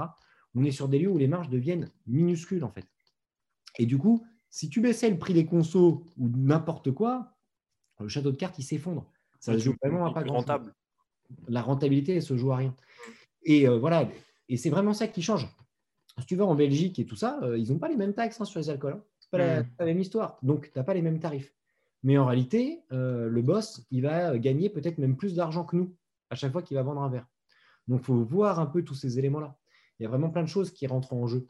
Et c'est là où les gens, ils ont vraiment une incompréhension du truc et ils sont hyper euh, euh, méchants. Mais c'est facile d'être méchant. euh. Tu vois, chacun est dans sa position. Tu, tu critiques facilement l'autre. Euh, tu vois, tu n'as peut-être pas une vie qui est facile non plus. Et de parler des discothèques où tu n'as pas été depuis 20 ans euh, pour dire euh, c'est ci, c'est ça, on m'a refusé à l'entrée, où il y a des bastons à l'intérieur. Je veux dire, euh, nous, une baston à l'intérieur du club, C'est plus du tout. c'est plus du en tout deux cas. ans et demi, euh, on en a peut-être eu trois, quoi, ouais avec euh, 300 000 personnes par an. C'est marginal quoi c'est vraiment à la marge c'est- Ouais, je pense qu'on est au pire, on est comme les élites. ouais, peut-être même moi. Donc, euh, c'est vraiment ce décalage temporel des gens dans leur discours. Il y a toujours des gens qui ont des positions et qui ont- tiendront toujours des, des- des- des mauvaises paroles. Et c'est pour ça que c'est important que nous, les clubs, et le travail qu'on fait justement là avec Amine avec tous les autres clubs de France, avec Club Culture, est hyper important parce qu'il Ouais. faut absolument qu'on reprenne cette parole et qu'on s'exprime et qu'on puisse expliquer aux gens ce qui est devenu notre métier et qu'on puisse en faire la promotion. J'espère qu'un jour, tu vois, on arrivera à financer un spot publicitaire à la télé, quoi. ouais non, mais, mais carrément ouais. 20h, on soit capable de balancer un truc. Et ça, vraiment, c'est les objectifs qu'on a. Et c'est pour ça qu'avec Club Culture, on travaille autant là entre patrons de club. Et c'est incroyable, on va tous aller dans le même sens. Je suis sûr qu'on va y arriver. Tu vois. Et, et ces trucs-là, ils vont changer. Il va, et ça va, c'est un truc qui va disparaître, je suis sûr. Ces commentaires négatifs. La crise va faire accélérer euh, la transition. Et comme tu dis, un, un spot publicitaire euh, à la télé et tout, ça, enfin, c'est effectivement, on en voit toute la journée pour le Covid, mais il n'y en a pas là-dessus. Et Mais pourtant, tu vois, la télévision, il y a beaucoup de spots publicitaires qui sont payés Ouais. par l'État euh, en soutien à certaines filières. Et la filière ouais. culture, on a beaucoup. Et le problème, c'est qu'aujourd'hui, nos établissements n'étaient pas représentés dans la filière culturelle. Déjà Ouais. parce que, typiquement, le métier de discothèque, euh, il y a 10 ans, n'était pas un métier culturel de programmation. Et encore, il y avait certains établissements qui étaient très novateurs, qui le faisaient déjà. ouais. Et, et- mais voilà, mais aujourd'hui, ça a évolué. Et nous, nos établissements, on a besoin de se faire reconnaître par la culture.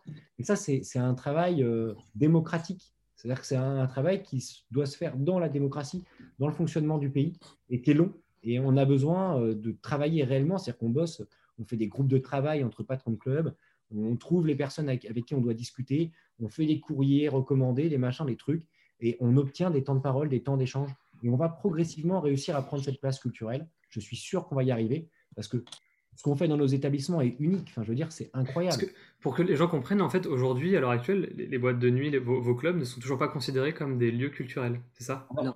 c'est très ambivalent. C'est là où il y, a, il y a une césure. C'est-à-dire que dans le paiement des taxes, on paye toutes les taxes de la culture. Ouais, la SACEM et tout ça. Alors, pire, SACEM, SPRE, CNM. Voilà. Donc, ça, ces taxes-là, ça rigole pas. C'est des taxes, c'est sur le chiffre d'affaires. Donc, c'est pas sur ta marge. C'est des taxes, quand tu les additionnes, tu tabasses à plus de 10% du chiffre d'affaires. D'accord, ouais. Hein, une entreprise en France qui travaille bien fait 10% de marge en moyenne. Ouais. Nous, on nous enlève 10% juste avec ces taxes à la culture. Mais Ouais, derrière, normalement, quand tu payes des taxes à la culture, tu es censé bénéficier d'aide à la culture et de la promotion de tout le système de la culture. Hmm. C'est ce truc-là qui n'existait pas. Et c'est tous ces éléments-là, tu vois, financiers, toutes ces fameuses taxes qui s'additionnent. Tu prends la taxe de l'alcool, la taxe de la CNM, la taxe de l'Asprit, la taxe du bordel, la taxe de trucs. Et ça explique pourquoi ta bouteille coûte 100 balles. Parce qu'elle ne peut Ouais. moins. Parce que sur les 100 balles, il y en a 70 qui partent. Et, et tu vois, il faut bien. euh, il y a un moment dans la tête, il faut bien voir les choses et les voir en face. Et donc, c'est là où où tout notre travail, c'est qu'aujourd'hui, on doit entamer ces discussions culturelles. C'est ce qu'on est en train de faire et on doit prendre la parole et on va réussir à récupérer une partie de l'investissement donné par l'État, une partie des aides globales à la culture. Et un jour, on va réussir à les utiliser pour nous et pour pouvoir communiquer nous aussi parce qu'on fait un vrai travail culturel et on a un rôle qui est hyper important. Combien d'artistes euh, headliners de festivals sont nés dans des clubs quoi? Je veux dire, si tu regardes le milieu de la musique électronique, mec, Ben, il est né dans les clubs de base. Enfin, c'est... et non, mais il y en a 90% du line-up. Je veux dire, à un moment, euh, nous, même nos SMAC à Nantes euh, blindent sur des artistes qui sont nés en club, quoi, tu vois. C'est Mm. là où ils font le plus de pognon. Donc, euh, il faut à un moment rendre euh, ce qu'il y Les a à, à César. sont le, sont le meilleur exemple. hein. Tu vois, sans club culture, est-ce que les Daft Punk auraient existé? Il n'y aurait pas eu la club culture parisienne à l'époque? Pouh Mais où ça, les Daft Punk? Regarde les bains-douches. Le bain-douche, c'était quand même dans le top 10 monde des clubs. Il faut quand même se rendre compte du truc. Quand Guetta a démarré, il était dans le top 10 monde. C'est euh, c'est complètement incroyable. Et aujourd'hui, la France bénéficie de l'héritage de tout ce travail de la club culture, de gens qui ont payé des taxes comme des débiles à tout bout de champ, partout, et qui se sont fait en plus taper sur la tronche et pas respecter pendant toutes ces années. Et puis là, aujourd'hui, nos artistes qui sont nés dans nos clubs font vivre tout le reste de l'activité et rapportent de la thune à tout le monde. Et nous, on ne nous remercie même pas. Et tu vois, et en plus, on nous considère mal. Ouais. On doit être un petit peu en colère quand même. tu vois. Ça Yamine, je, je sens que tu bois, Amine, là. Ah non, non, non, non, non, non, non, moi j'écoute. Moi, Simon il parle très bien, alors ah, pff, oh rire Ouais, il, explique très bien, comme il a dit Thomas. Moi ça me va très bien. Mais tu, mais tu, tu rejoins tout ce qu'il dit, là. Ça, c'est... Mais bien sûr, bien évidemment. Et encore, à Toulouse, c'est moins cher, c'est 80 balles la bouteille. Alors si tu veux. Ouais, euh, moi aussi, je suis pas à 100 balles, je suis à 90. Ouais, ouais. Eh, eh, Il y, a, il y a des villes qui sont un peu plus chères que d'autres, hein, donc euh, ils s'en sortent peut-être un peu plus, mais Ah, et toi, pour le Mais non, non, non, ouais. hein. Mais est-ce que vous trouvez quand même qu'il y a des lieux qui, qui abusent ou qui justement euh, n'ont- pas, enfin, ont mal joué sur cette image peut-être et, et proposent pas des choses aussi quali que vous euh? Mais Franchement, on s'en fout. Ouais. quoi. Je veux dire, Ouais. c'est pas la question. Mais tu vois, dans, dans tous les métiers, il y a des gens qui le font bien, des gens qui le font pas bien. Je veux dire, tu prends un plombier, c'est pareil. Il y a des plombiers, ils sont nuls, des plombiers, ils sont bons. Euh, On s'en fout, quoi. Tu vois, tu es le client. En plus, là, c'est facile, tu y vas de toi-même. Donc, tu vas dans le lieu qui te correspond. Tu vois, Tu Ouais. vois, à la limite, ça te plaît pas, mais n'y va pas. Tu vois, et c'est tout.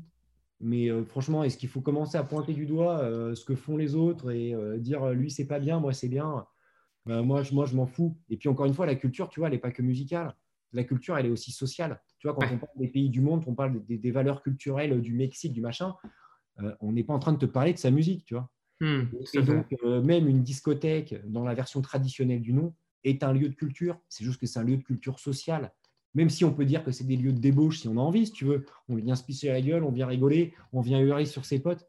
Mais, ça, c'est aussi culturel. C'est-à-dire que la culture, elle ne doit pas s'arrêter à un écran de propreté, tu vois, qui est là, qui est aseptisé. On dit, oh, la culture, elle rentre dans cette petite case, elle est super.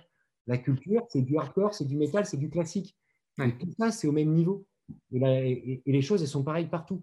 C'est là où ça nous gonfle d'écouter les, les gouvernements, certains élus euh, qui te mettent la culture dans des petites cases trop près. Euh, tu vois, mes seigneurs, voilà ce que c'est que la culture, on reste là-dedans. Et, et ça, c'est nul, quoi. Il faut, sortir de ça. Alors, En Voilà. tout cas, c'est c'est- c'est un excellent, euh, c'est un excellent discours euh, que tu as tenu, euh, Simon. Alors, on peut que l'applaudir. Et puis, même dans les commentaires, on a Thomas qui nous dit Mais Simon, président, qu'on le Président. Je suis d'accord avec ça. frère.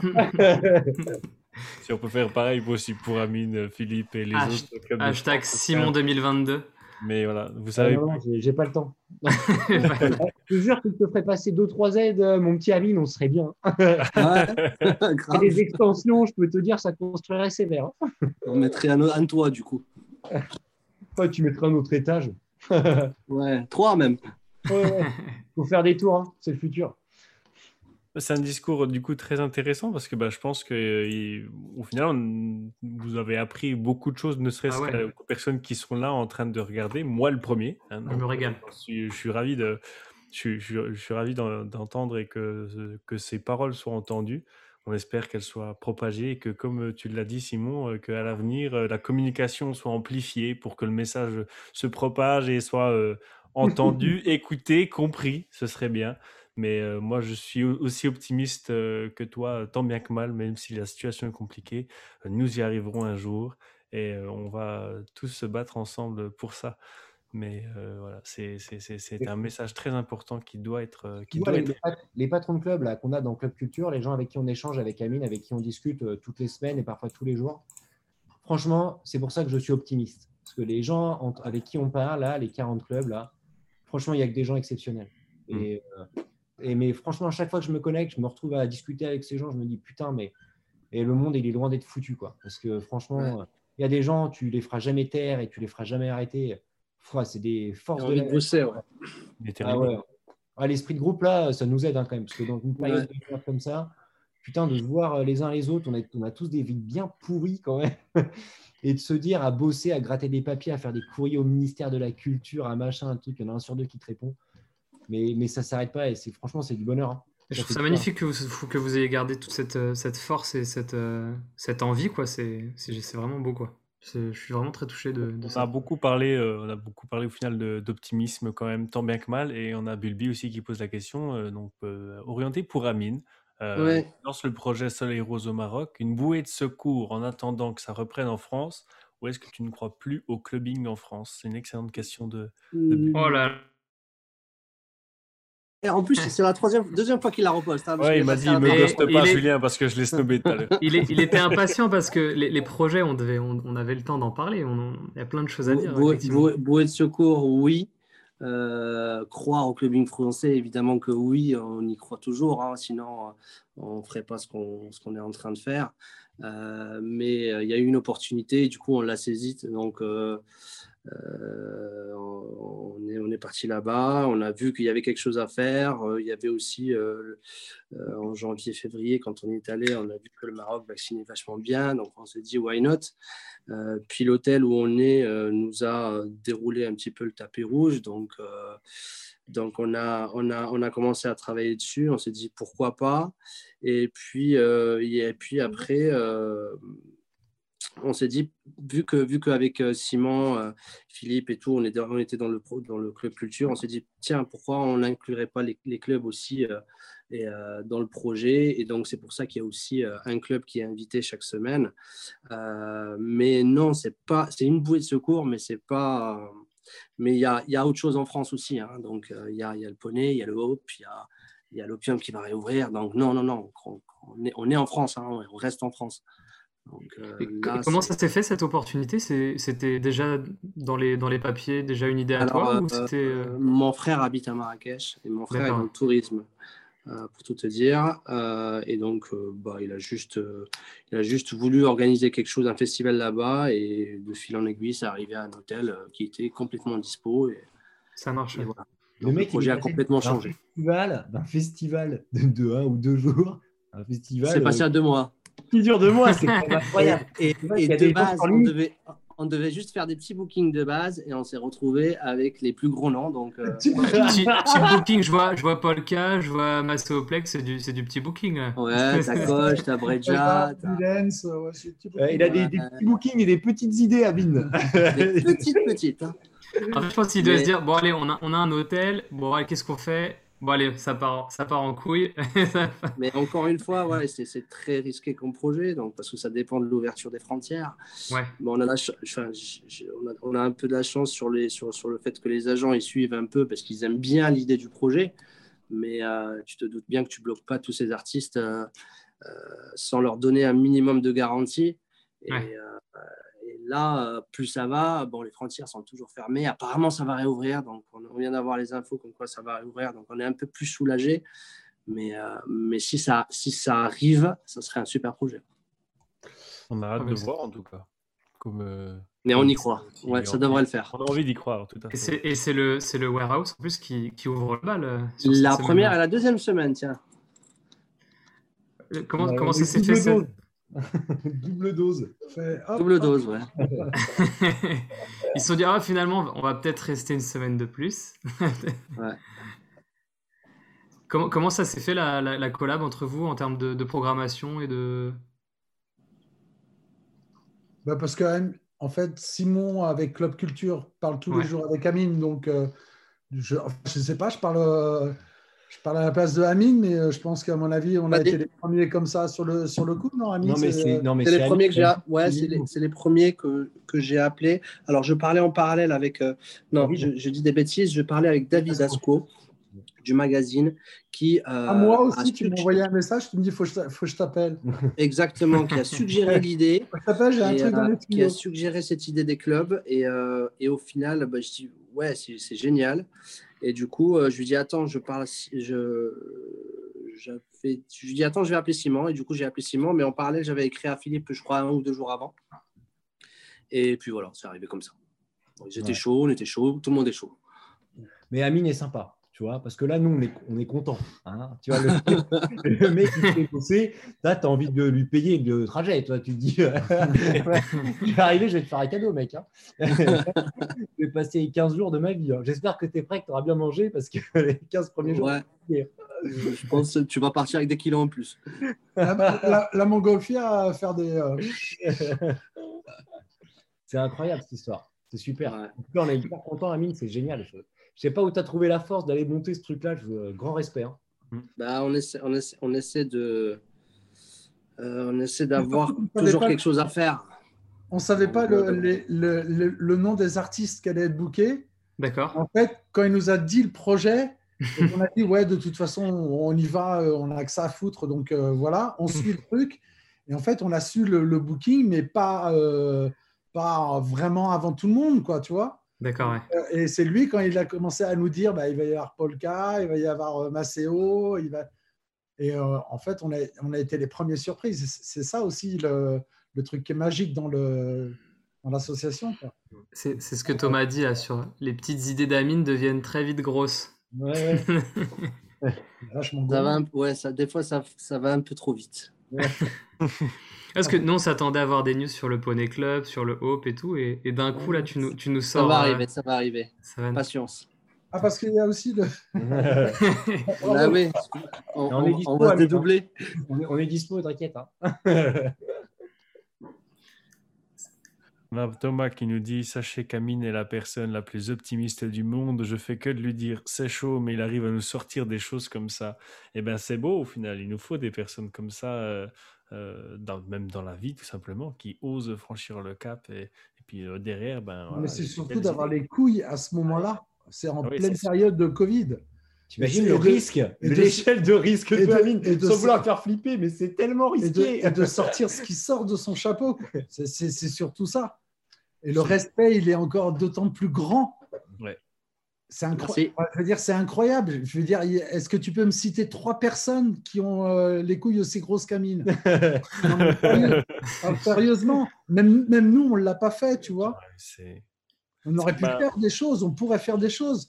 Et Ouais. du coup, euh, on, on songe à autre chose, nous. Donc, Ouais. euh, on n'a on n'a pas vraiment les idées à ça, mais euh, d'autres choses extraordinaires aussi. Mais, mais, euh, mais à ce moment-là, en pleine période Covid, où on ne sait pas si les frontières vont être ou- ouvertes en temps et en heure et tout, etc. Enfin, Mhm. je veux dire, c'est c'est sur, sur, euh, Surréaliste, ouais. surréaliste, surnaturel. Petit pari. Mais en tout cas, c'était une bonne vision parce que tu vois, il c'est- n'y a, pas c'est- d'erreur parce que tu as, beaucoup d'erreurs qui peuvent arriver dans un projet comme celui-ci. Donc, il faut les transports, donc il faut que les avions existent. Il faut que les Français acceptent d'y aller. Déjà, c'est pas facile. Il ne faut pas que les frontières soient fermées. Il ne faut pas que nos clubs, nos établissements aient réouvert parce qu'au moment où tu démarres le projet, où tu commences à bosser dessus, euh, c'est quand même longtemps en, en amont. Tu vois, il y a un long travail. Donc, pour se projeter et pour y aller, il faut avoir une lecture de ce qui se passe. Il faut comprendre les choses euh, Voilà, c'est faire, vraiment faire preuve euh, d'une grande intelligence et d'une grande force de caractère. Et tu vois, ça, je pense qu'aujourd'hui, le projet d'Amine euh, fait bouger euh, tous les patrons de Club Culture de France parce que Ouais. tu- ça, ça aide à, à réavoir des pensées positives et à se remettre dans le bon schéma. Parce que quand tu as un patron de club, que tu es seul, tu es isolé, tu n'as pas d'associé, euh, c'est c'est- la dépression, elle est terrible. Et Ouais. quand tu es en dépression, euh, pour inventer demain et pour pouvoir C'est rebondir, très dur. c'est c'est- franchement, c'est impossible. Quoi. C'est C'est- impossible. c'est- Je, je me demandais si les. euh, Avant le Covid, si la, la- comment dire, quand, quand vous étiez gérant d'une boîte, vous restiez un peu focalisé sans trop avoir de relations avec les autres boîtes de France? Ou est- est-ce que le Covid vous a permis de renouer ces, ces relations un peu? Franchement, on, avait, on en avait très peu avec les autres. Parce que déjà, on Ouais. travaille. On n'a pas, nous, on n'a pas- on n'a nous, pas le- vraiment, on n'a pas vraiment le temps, mais dès qu'on peut échanger, euh, nous, nous, Ouais. le Covid, ouais, ça nous a, ça nous a ouvert quand même. euh, ouais, ça, ça, ça nous a permis quand même, euh, que ce soit moi ou Laura, euh, on était très focus sur le club, quoi, et euh, éventuellement le festival. Mais, mais une fois que le club a fermé, bon, on s'est dit, on va pas attendre qu'il réouvre, quoi. Donc, il faut qu'on fasse quelque chose. Donc, il y a eu le poney. Une fois le poney fermé, bon, on s'est dit, bon, le club va réouvrir. Non, mince, il va pas réouvrir. On avait un projet pour cet hiver qui s'est pas fait. Et après, il y a eu le Maroc. Et puis, voilà. Mais rester sans rien faire et attendre que le club réouvre, c'est hors de question. Quoi. Enfin, moi, perso, je ne peux pas y arriver. J'ai besoin de garder ce contact avec les artistes, avec les agents euh, et de travailler sur quelque chose, même si, même si elle ne va pas se faire. C'est pas grave. Euh, parce que nous, nous, on s'avance sur des choses, mais les artistes aussi, les agents aussi, parce qu'ils sont dans le même cas que nous. Donc, ils ont besoin de travailler aussi. Ils ont besoin de, de se projeter sur quelque chose. Alors, peut-être pas tous, mais, euh, mais ouais, ça, il faut ça. Sinon, tu tournes en rond, quoi. Tu tournes en rond, tu deviens taré et voilà, t'arrêtes, quoi. Le Poney Club, c'était déjà un projet complètement incroyable. Parce que déjà, le, Ah, bah, le, po- le c'est Poney Club, c'est monté, monté en derniers 10 de- jours, quoi. ouais, puis tu étais un des derniers d'Europe à faire de, de vrais bookings. hein. Ouais. Franchement, moi, je regardais le truc, je fais, c'est pas possible. On est en France, on avait un gars en France, en France, là, le pays où on faisait Bob Sinclair, tout Chani. est mort. Et l'autre, il book, il book, il book, on voit les trucs passer. Je fais, Mais c'est quoi le Ah, bah, délire C'était, c'était, c'était un peu sport, mais, euh, Ouais, mais, après, on a réussi à respecter toutes les consignes. Donc, euh, contrairement à ce qu'on a pu voir un peu partout à droite à gauche. Mais on Après, a eu des gens. après, en dehors de, de ça, de faire du booking, il y a quand même des gens qui se sont bougés le cul, en fait, dans les, euh, dans les périodes de confinement et tout, etc., entre les deux, pour pouvoir faire des choses l'année dernière où ils ont ouvert des espaces, tu vois, extérieurs et tout. Ouais, c'est vrai, ouais, tout à Enfin, fait. je veux dire, en France, il y a quand même, euh, dans les boîtes, il y a quand même, allez, je sais pas, je ne veux pas dire de conneries, en dehors des clubs culture, des 40 clubs avec lesquels on travaille, qui font de la programmation, des clubs discothèques purs, il y en a quand même une bonne dizaine super professionnels en France qui se sont bougés le cul et qui essayent. euh, qui ont ouvert. ouais, ouais, carrément, ouais. tu En vois, tout ce que je veux, ouais, qui en veulent vraiment. OK. On a- Il y a un chat derrière ou quoi J'ai Je entendu sais, un euh, loup. Pareil, qui, qui rajoute un commentaire en disant mettez Amine, CEO d'Iltra, de, Non, DC merci, de. Tomorrowland. Les éditions auraient eu lieu depuis un an et demi. Mais, euh, mais moi, j'aimerais bien revenir sur, sur, euh, des- sur une- un truc qui a été dit. Au final, c'est donc on parle un peu, on revient un peu sur ces restrictions, sur euh, voilà, comment on, a essayé au moins du, de, de réfléchir pour s'adapter, tout ça. Et moi, du coup, j'ai une- question, enfin, nous avons une question avec Waki, c'est c'est est-ce qu'on se sent pas un peu, euh, un peu encore plus, du moins, fru- frustré quand on voit qu'on organise des concerts tests, donc pour tester, ben voilà, euh, tout simplement comment ça, peut, comment un concert peut se dérouler, mais pourquoi on n'a pas fait euh, ce- cet exercice sur les boîtes de nuit? Parce que jusqu'à présent, on a toujours dit, maintenant, boîte de nuit euh, égale pas bien pour le Covid, mais on n'a jamais à proprement dit testé l'environnement. Alors, est-ce qu'on se sent pas encore plus incompris dans la frustration de se dire pourquoi euh, ça, ça n'a jamais au moins essayé d'être mis en place Mais tu sais, c'est la, la même histoire que les mauvais commentaires euh, que tu vois sur Internet de tout le monde. Mhm. Les gens aujourd'hui qui font les lois et qui gèrent notre pays sont des gens qui sont euh, globalement plus âgés et euh, qui, ont, qui ne connaissent pas notre métier, qui ne connaissent pas notre travail et qui du coup n'ont pas de respect particulier pour ce qu'on fait parce qu'ils sont restés bloqués sur une époque qui date peut-être d'il y a 50 ans. Ouais. Encore une fois, c'est-à-dire que nous, on vient payer le tribut de cette absence de communication, cette absence de visibilité.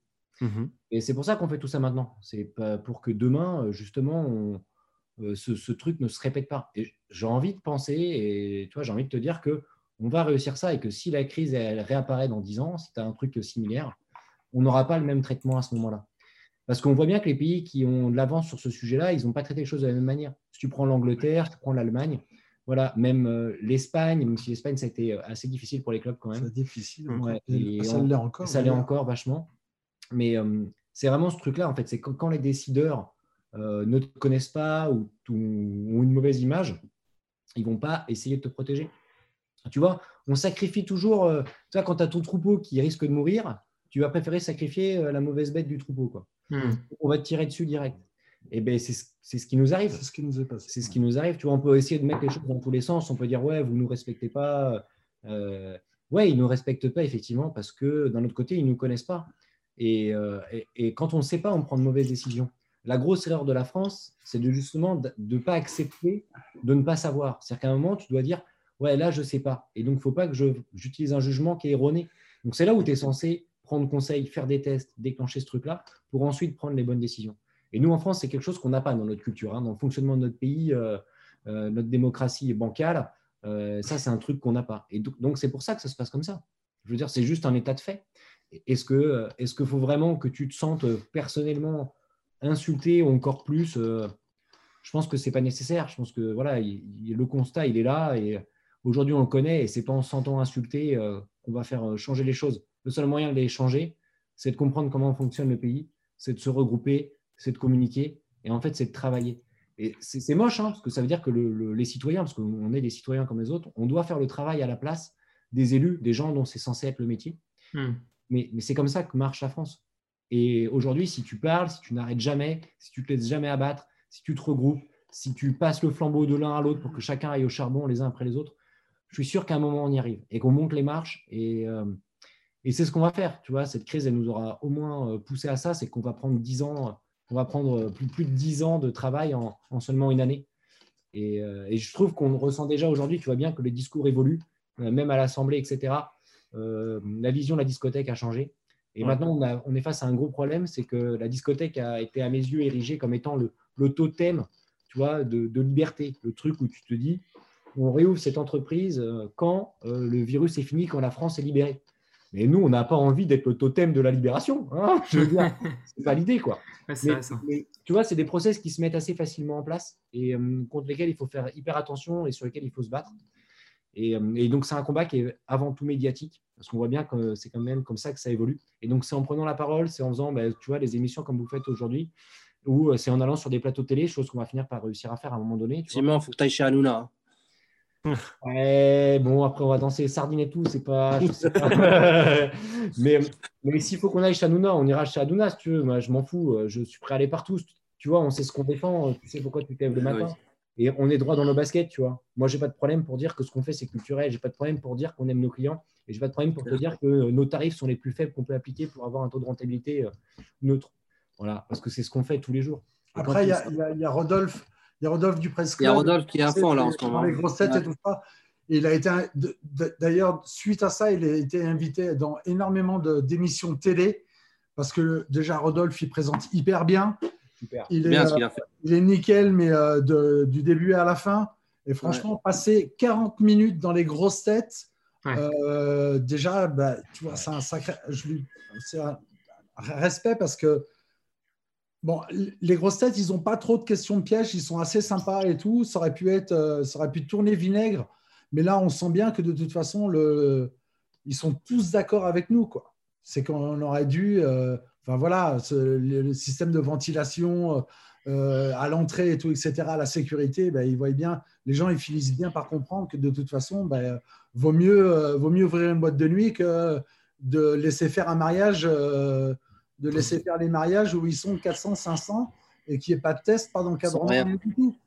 Mais Mais c'est- incroyable. Et effectivement, comme vous dites, euh, je pense qu'il y a un problème de- d'explication de, comment fonctionne une boîte de nuit. Peut-être qu'on a une mauvaise image de d'un endroit crade, sans, sans règles, sans, sans normes, sans, sans tout ça. Et- Pas peut-être, c'est le cas. C'est-à-dire, regarde, construis un peu l'image du truc. Si tu prends par exemple euh, les films à la télé, Ouais. est-ce que tu penses aux scènes qui se passent dans les discothèques et dans les clubs? Est-ce que tu vois, Tu vois, tu vois que les toilettes généralement.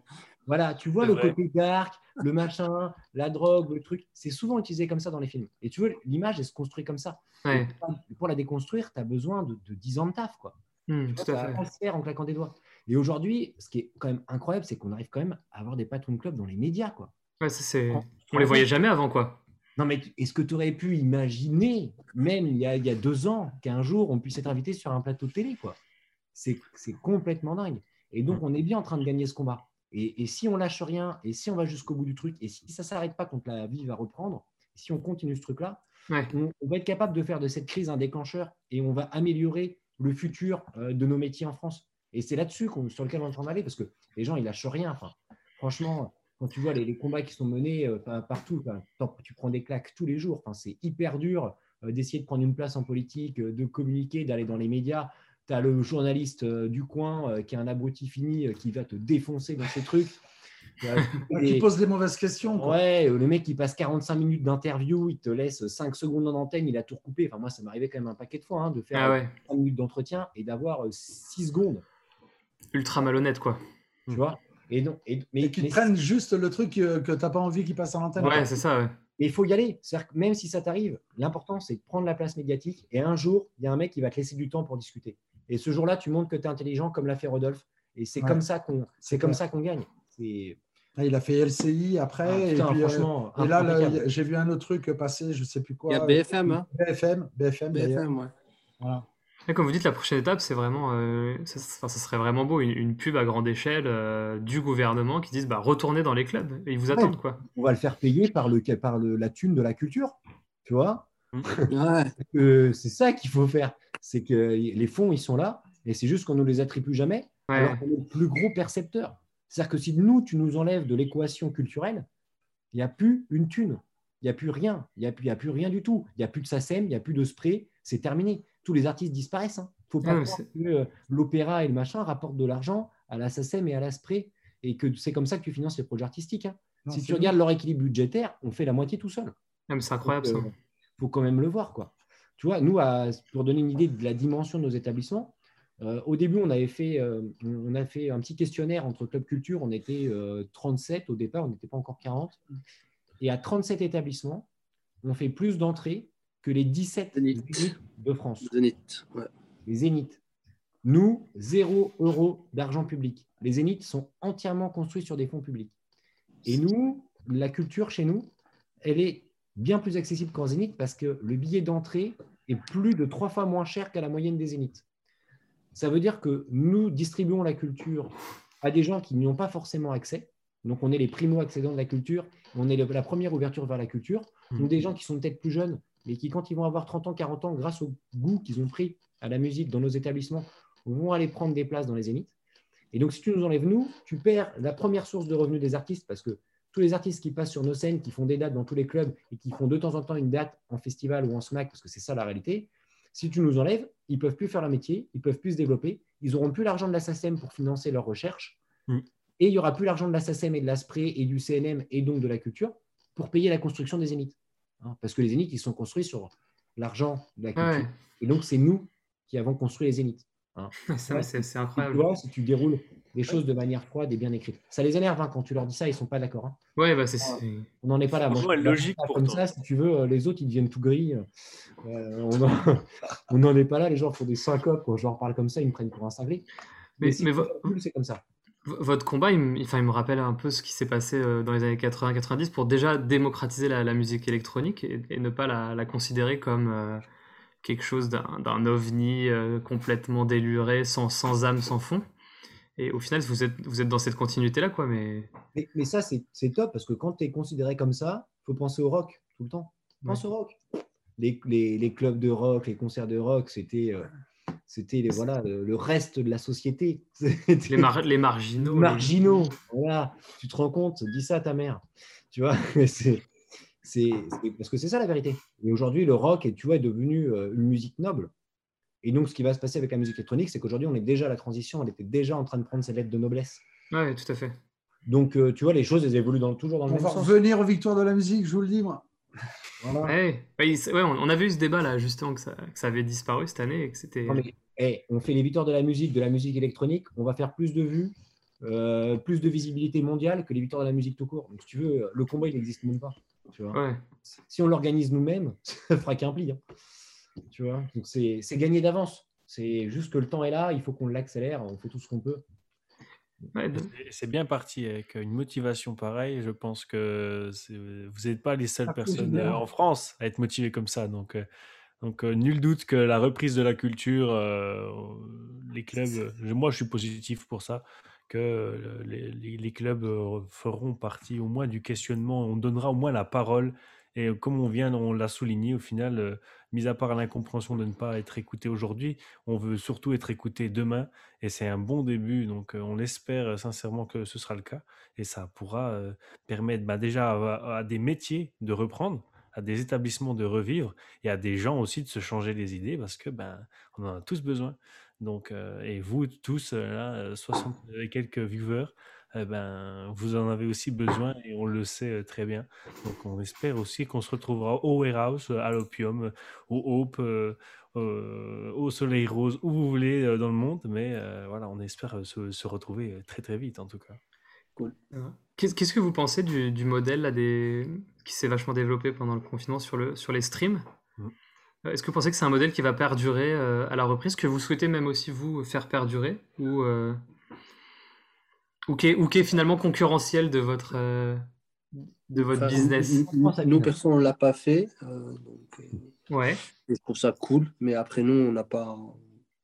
On ne l'a pas fait, c'est tout. On n'a pas eu le temps ni la motivation pour le faire. Donc, euh, mais je pense que ça va continuer. Peut-être pas comme maintenant, mais ça, ça, attend- ça pourrait continuer. ouais. Et alors que le Warehouse, là, eux, sont plutôt actifs sur ce côté-là, effectivement. Mais nous, on l'a fait, euh, tu vois, pour reprendre du gain artistique. Euh, lui, Amine, il a fait Poney Club. C'est quand même plus malin que de faire des streams.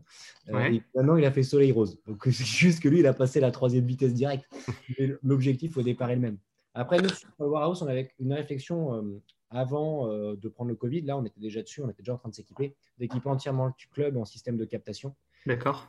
Parce que comme notre objectif, il est international, notre combat, il est international. L'objectif, c'est que nous, on se positionne par rapport au, au club de Washington, de Londres, etc. Donc, c'est vraiment ce qu'on souhaite faire. Ouais. Donc, on, on avait déjà cette idée de euh, tourner vers le web, de partir vers le web et de mettre en place une émission, euh, de filmer les soirées, de les diffuser. D'accord. Parce que pour obtenir une visibilité à de les l'international, vendre. ouais, il En, faut- en- en plus, vous, a- vous avez été coupé au- avec le Covid. Vous aviez une, une com qui allait partir partout en Europe, je crois, non? Ouais, la, la semaine du Covid, J'étais en train d'écrire le lancement de la communication euh, pour euh, faire de l'affichage à Madrid, à Barcelone. Dans les métros à Londres. euh, Ouais, Ah ouais. Voilà. Et on voulait euh, faire des affiches avec dire euh, temps de vol, prix du billet moyen et euh, viens faire l'aller-retour. quoi. Et euh, on était vraiment sur ce combat-là. Et on, on avait déjà euh, de la clientèle internationale. hein. On en avait euh, tous les week-ends. Tu vois, je vais pas Tous dire qu'on avait week-ends. euh, 20 personnes. Des fois, on n'avait que deux mecs. Ouais. Mais il y avait quand même des gens qui venaient euh, au Warehouse. Comme. Ah ouais, avec comme des- si nous, on allait au, au Ministry of Sound, euh, tu vois. euh, Ah ouais, clairement. moi, je l'ai fait, je l'ai fait, je l'ai fait pendant 10 ans, ça. hein. Ouais. Avec, avec la prog que vous aviez en même temps, euh, c'est normal. hein. Bah, tu vois, c'est ce qu'on cherche. Après, euh, on bossait un peu le nom et c'est pour ça qu'on bosse autant les scénographies parce que si tu veux te battre à l'échelle internationale, Moi, je vais, euh, vous, je vais vous raconter une faut mettre de la scéno. Quoi. J'ai- Un soir, j'étais à l'entrée, il y a deux nanas qui arrivent, et elles arrivent avec des, euh, des valises cabines. Ouais. Je dis putain, mais c'est pas avec des valises. Enfin, je veux dire, c'est pas un hôtel, c'est rien du tout. Et puis les nanas, elles me disent, euh, ben, on vient de, je sais plus, c'était, euh, elles n'étaient pas en France, elles Et étaient, C'est pas les pays de l'Est je sais pas, euh, Ouais. elles, elles venaient vachement de loin et elles me disent, on fait aller-retour, on vient pour écouter Charlotte de Witt, on dort et on repart. Donc j'étais très très con, tu vois. Et puis du coup, je dis, bah, euh, laissez-moi vos valises, je vais vous les garder, les filles. et puis, euh, et puis euh, le, demain matin, euh, vous les aurez, vous aurez juste. à- Enfin, tu vois, j'ai essayé d'arranger le truc, mais tu te trouves con. Et puis c'est là que tu te rends compte, bah, justement, c'est qu'on on a bien fait le taf et puis que les gens sont capables de prendre l'avion pour pouvoir venir écouter un artiste. C'est incroyable. Nous, on a eu des gens qui sont venus de Suisse, d'Allemagne, Ouais, Euh, c'est- mais pour des, pour des, enfin, pas pour des artistes aussi gros, mais il y a des gens qui voyagent, ouais. Il y a des gens qui voyagent si, le- la- sont ça, hein. fans de certains artistes, ouais. Bien sûr. Ah, c'est fou ce que vous racontez. Ouais, L'histoire euh, l'histoire de- des deux nanas qui viennent des pays de l'Est, elle est, elle est forte aussi. Non, mais hein. c'est ça qui est dingue. C'est même toi, tu, tu, tu, tu te rends même pas compte sur, euh, Enfin, tu dis, bon, moi, je me suis vraiment dit, putain, j'ai fait une boulette, quoi. Je dis, qu'est-ce qu'il faut que je fasse, tu vois? Il faut que ça aille vite dans ta tête pour que, justement, le, les nanas, elles se sentent pas rejetées, tu vois, du coup, et tout. Et que, justement, non, non, on les accepte. On t'accepte pas euh, à la même hauteur que, les, autres, que les autres personnes, mais euh, c'est incroyable. Mm. Tu n'as pas envie de leur déballer le tapis rouge, mais presque, quoi. On en avait eu d'autres un peu dans, dans ce style-là, tu vois. Au début, on a eu, euh, je sais pas, il y avait un couple quarantenaire, je pense, tu vois, 30 quarantenaires. Putain, ils étaient là à toutes les dates et tout. Putain, on les regardait, puis on les voyait quand même. Au milieu de la foule, si tu veux, on les reconnaissait. À un moment, tu, un jour, tu vas, quoi. Tu prends ton slip, on va leur demander Qu'est-ce que tu fous là, quoi Je dis ben écoute, euh, moi, euh, je vis euh, là-bas à 6 heures de route, c'est ma femme. on sortait à fond jusqu'à nos 30 ans. Ça fait 10 ans qu'on ne faisait plus rien. Et euh, du coup, on fait l'aller-retour tous les week-ends pour venir chez vous euh, depuis que vous avez ouvert. Waouh Génial ça. Ah ben là, mon pote, tu prends une claque. Hein. Je veux dire, le mec, tu dis, bon, ouais, apéro, hein Celle-là, mec, elle est pour moi. Et en fait, on s'est rendu compte mais qu'il y avait, euh, qu'il y avait beaucoup. Mais non, mais peut-être 300-400 personnes qui faisaient 3-4 heures de bagnole et qui ont 30 ans de moyenne d'âge, tu vois, et pas 20 ans. Quoi. Les plus mmh. vieux sont ceux qui viennent de plus loin. C'est fou. C'est les, tu vois, c'est les, vrais amoureux et ils viennent redécouvrir un truc. Et moi, je les regarde. quand ils sont pas là, j'ai l'impression d'avoir foiré la date. ils, font partie des murs, quoi. Ils sont aussi, euh, ils font partie de la vague de la soirée. Ah, mais toi, ça te met une claque énorme, tu vois. Pourquoi tu fais ton taf? Pourquoi tu fais ça? Parce que tu penses des choses dans ta tête. tout le monde te prend pour un fou pendant 10 ans, si tu veux. À un moment, le jour où tu le fais, tu n'es pas sûr euh, d'être sain d'esprit. Hein. Et, et, quand tu vois que le truc, il est vrai et que tu as raison, toi, ça te fait des choses un peu bizarres dans l'esprit. Et, euh, mais ça fait, euh, ça fait tellement plaisir, quoi. C'est juste dingue, quoi. Ces mecs qui arrivent de loin, euh, je trouve ça fou, quoi. Il y a même Thomas là qui dit que certains amènent des cadeaux de temps en temps. Ouais, c'est vrai. J'ai du ah. jambon, j'ai une bouteille de Chivas, on a eu pas mal de, trucs. Quoi. c'est cool. Est-ce que vous avez des anecdotes un peu folles de, de demandes d'artistes ou de, ou de trucs qui vous arrivaient dans la boîte complètement, euh, complètement what the fuck What the fuck? Euh, On a eu un truc qui était pas mal, nous, avec un mec qui est venu faire de la trompette. On l'a laissé rentrer avec sa trompette dans le club. On a été malin. le gars s'est retrouvé à faire de la trompette. il jouait avec qui? Euh, Avec chez Damier. C'était chez Damier qui était sur scène, qui passe une track house. Et là, le mec, il est deuxième rang. Il sort sa trompette. Et là, bim, le mec, il part. T'as chez Damier qui coupe la musique. Machin. Et mais là, Ça, c'était génial. Une fusion entre le public et le, DJ. On a eu ça et on a eu un truc de fou, un hasard total. Euh, il y a Burning Man, une conférence européenne à Nantes, aux machines de Lille, en face de chez nous, si tu veux, à 500 mètres. Ouais. Les mecs, euh, ils terminent le Burning Man et là, défilé, tous les mecs déguisés, machin. Et là, on, a, on s'est retrouvé avec les Américains qui arrivaient au club. Et on avait une date. Déguisé comme dans le euh, Je crois que c'était Camion Bazar. En plus, c'était Camion Bazar avec la déco. Ah ouais, ouais. Et là, on se retrouve avec les mecs euh, en mais déguisés de ouf, mach. Avec des gens qui parlent anglais partout, mach. Ça, c'était. Euh, pareil, tu comprends rien. Ça, c'est magnifique. C'est des trucs, ça fait des souvenirs inoubliables. Et puis en plus, tu t'y attendais pas du tout, quoi. Tu... Ah non, bah, on savait qu'il y avait Burning Man à côté depuis trois jours. Je vais pas te mentir. On avait peut-être envoyé deux, trois personnes traîner en, observateur. Voilà, peut-être des gens qui ont réussi à choper le micro, mais en tout cas, quand le truc il se passe, bah, tu, euh, putain, c'est énorme quoi. C'était énorme de voir les Américains danser, euh, machin, là-dedans, euh, tous, tous en, dans leur costume et tout. Je dis putain, mais on, on, aurait voulu le faire, on n'aurait jamais réussi. ah putain, Thomas. Et, Amine. et toi, Amine, je, suis en train de lire, je suis en train de dire ce que Thomas a marqué, mais moi j'étais pas là cette soirée, mais je me rappelle plus qui c'était. Et euh, en fait, euh, on avait je sais pas qui au club. Et euh, il y avait un autre DJ à l'hôtel. Et du coup, un pote est parti le chez récupérer à l'hôtel. Au lieu de récupérer notre DJ, il a ramené un autre. Donc le mec, c'était Nari Milani, ok, c'est bon. Et du coup, le mec, il arrive au club, il rentre, il écoute Thomas en train de jouer à des trucs un peu commerciaux et tout, alors qu'il était censé jouer à l'inox. Et, et du coup, il s'assoit quand même, il commence à boire un verre. Et là, du coup, du coup, il va voir Thomas, il lui dit, mais c'est pas toi. Et du coup, il fallait le ramener en urgence à l'hôtel, récupérer le bon gars.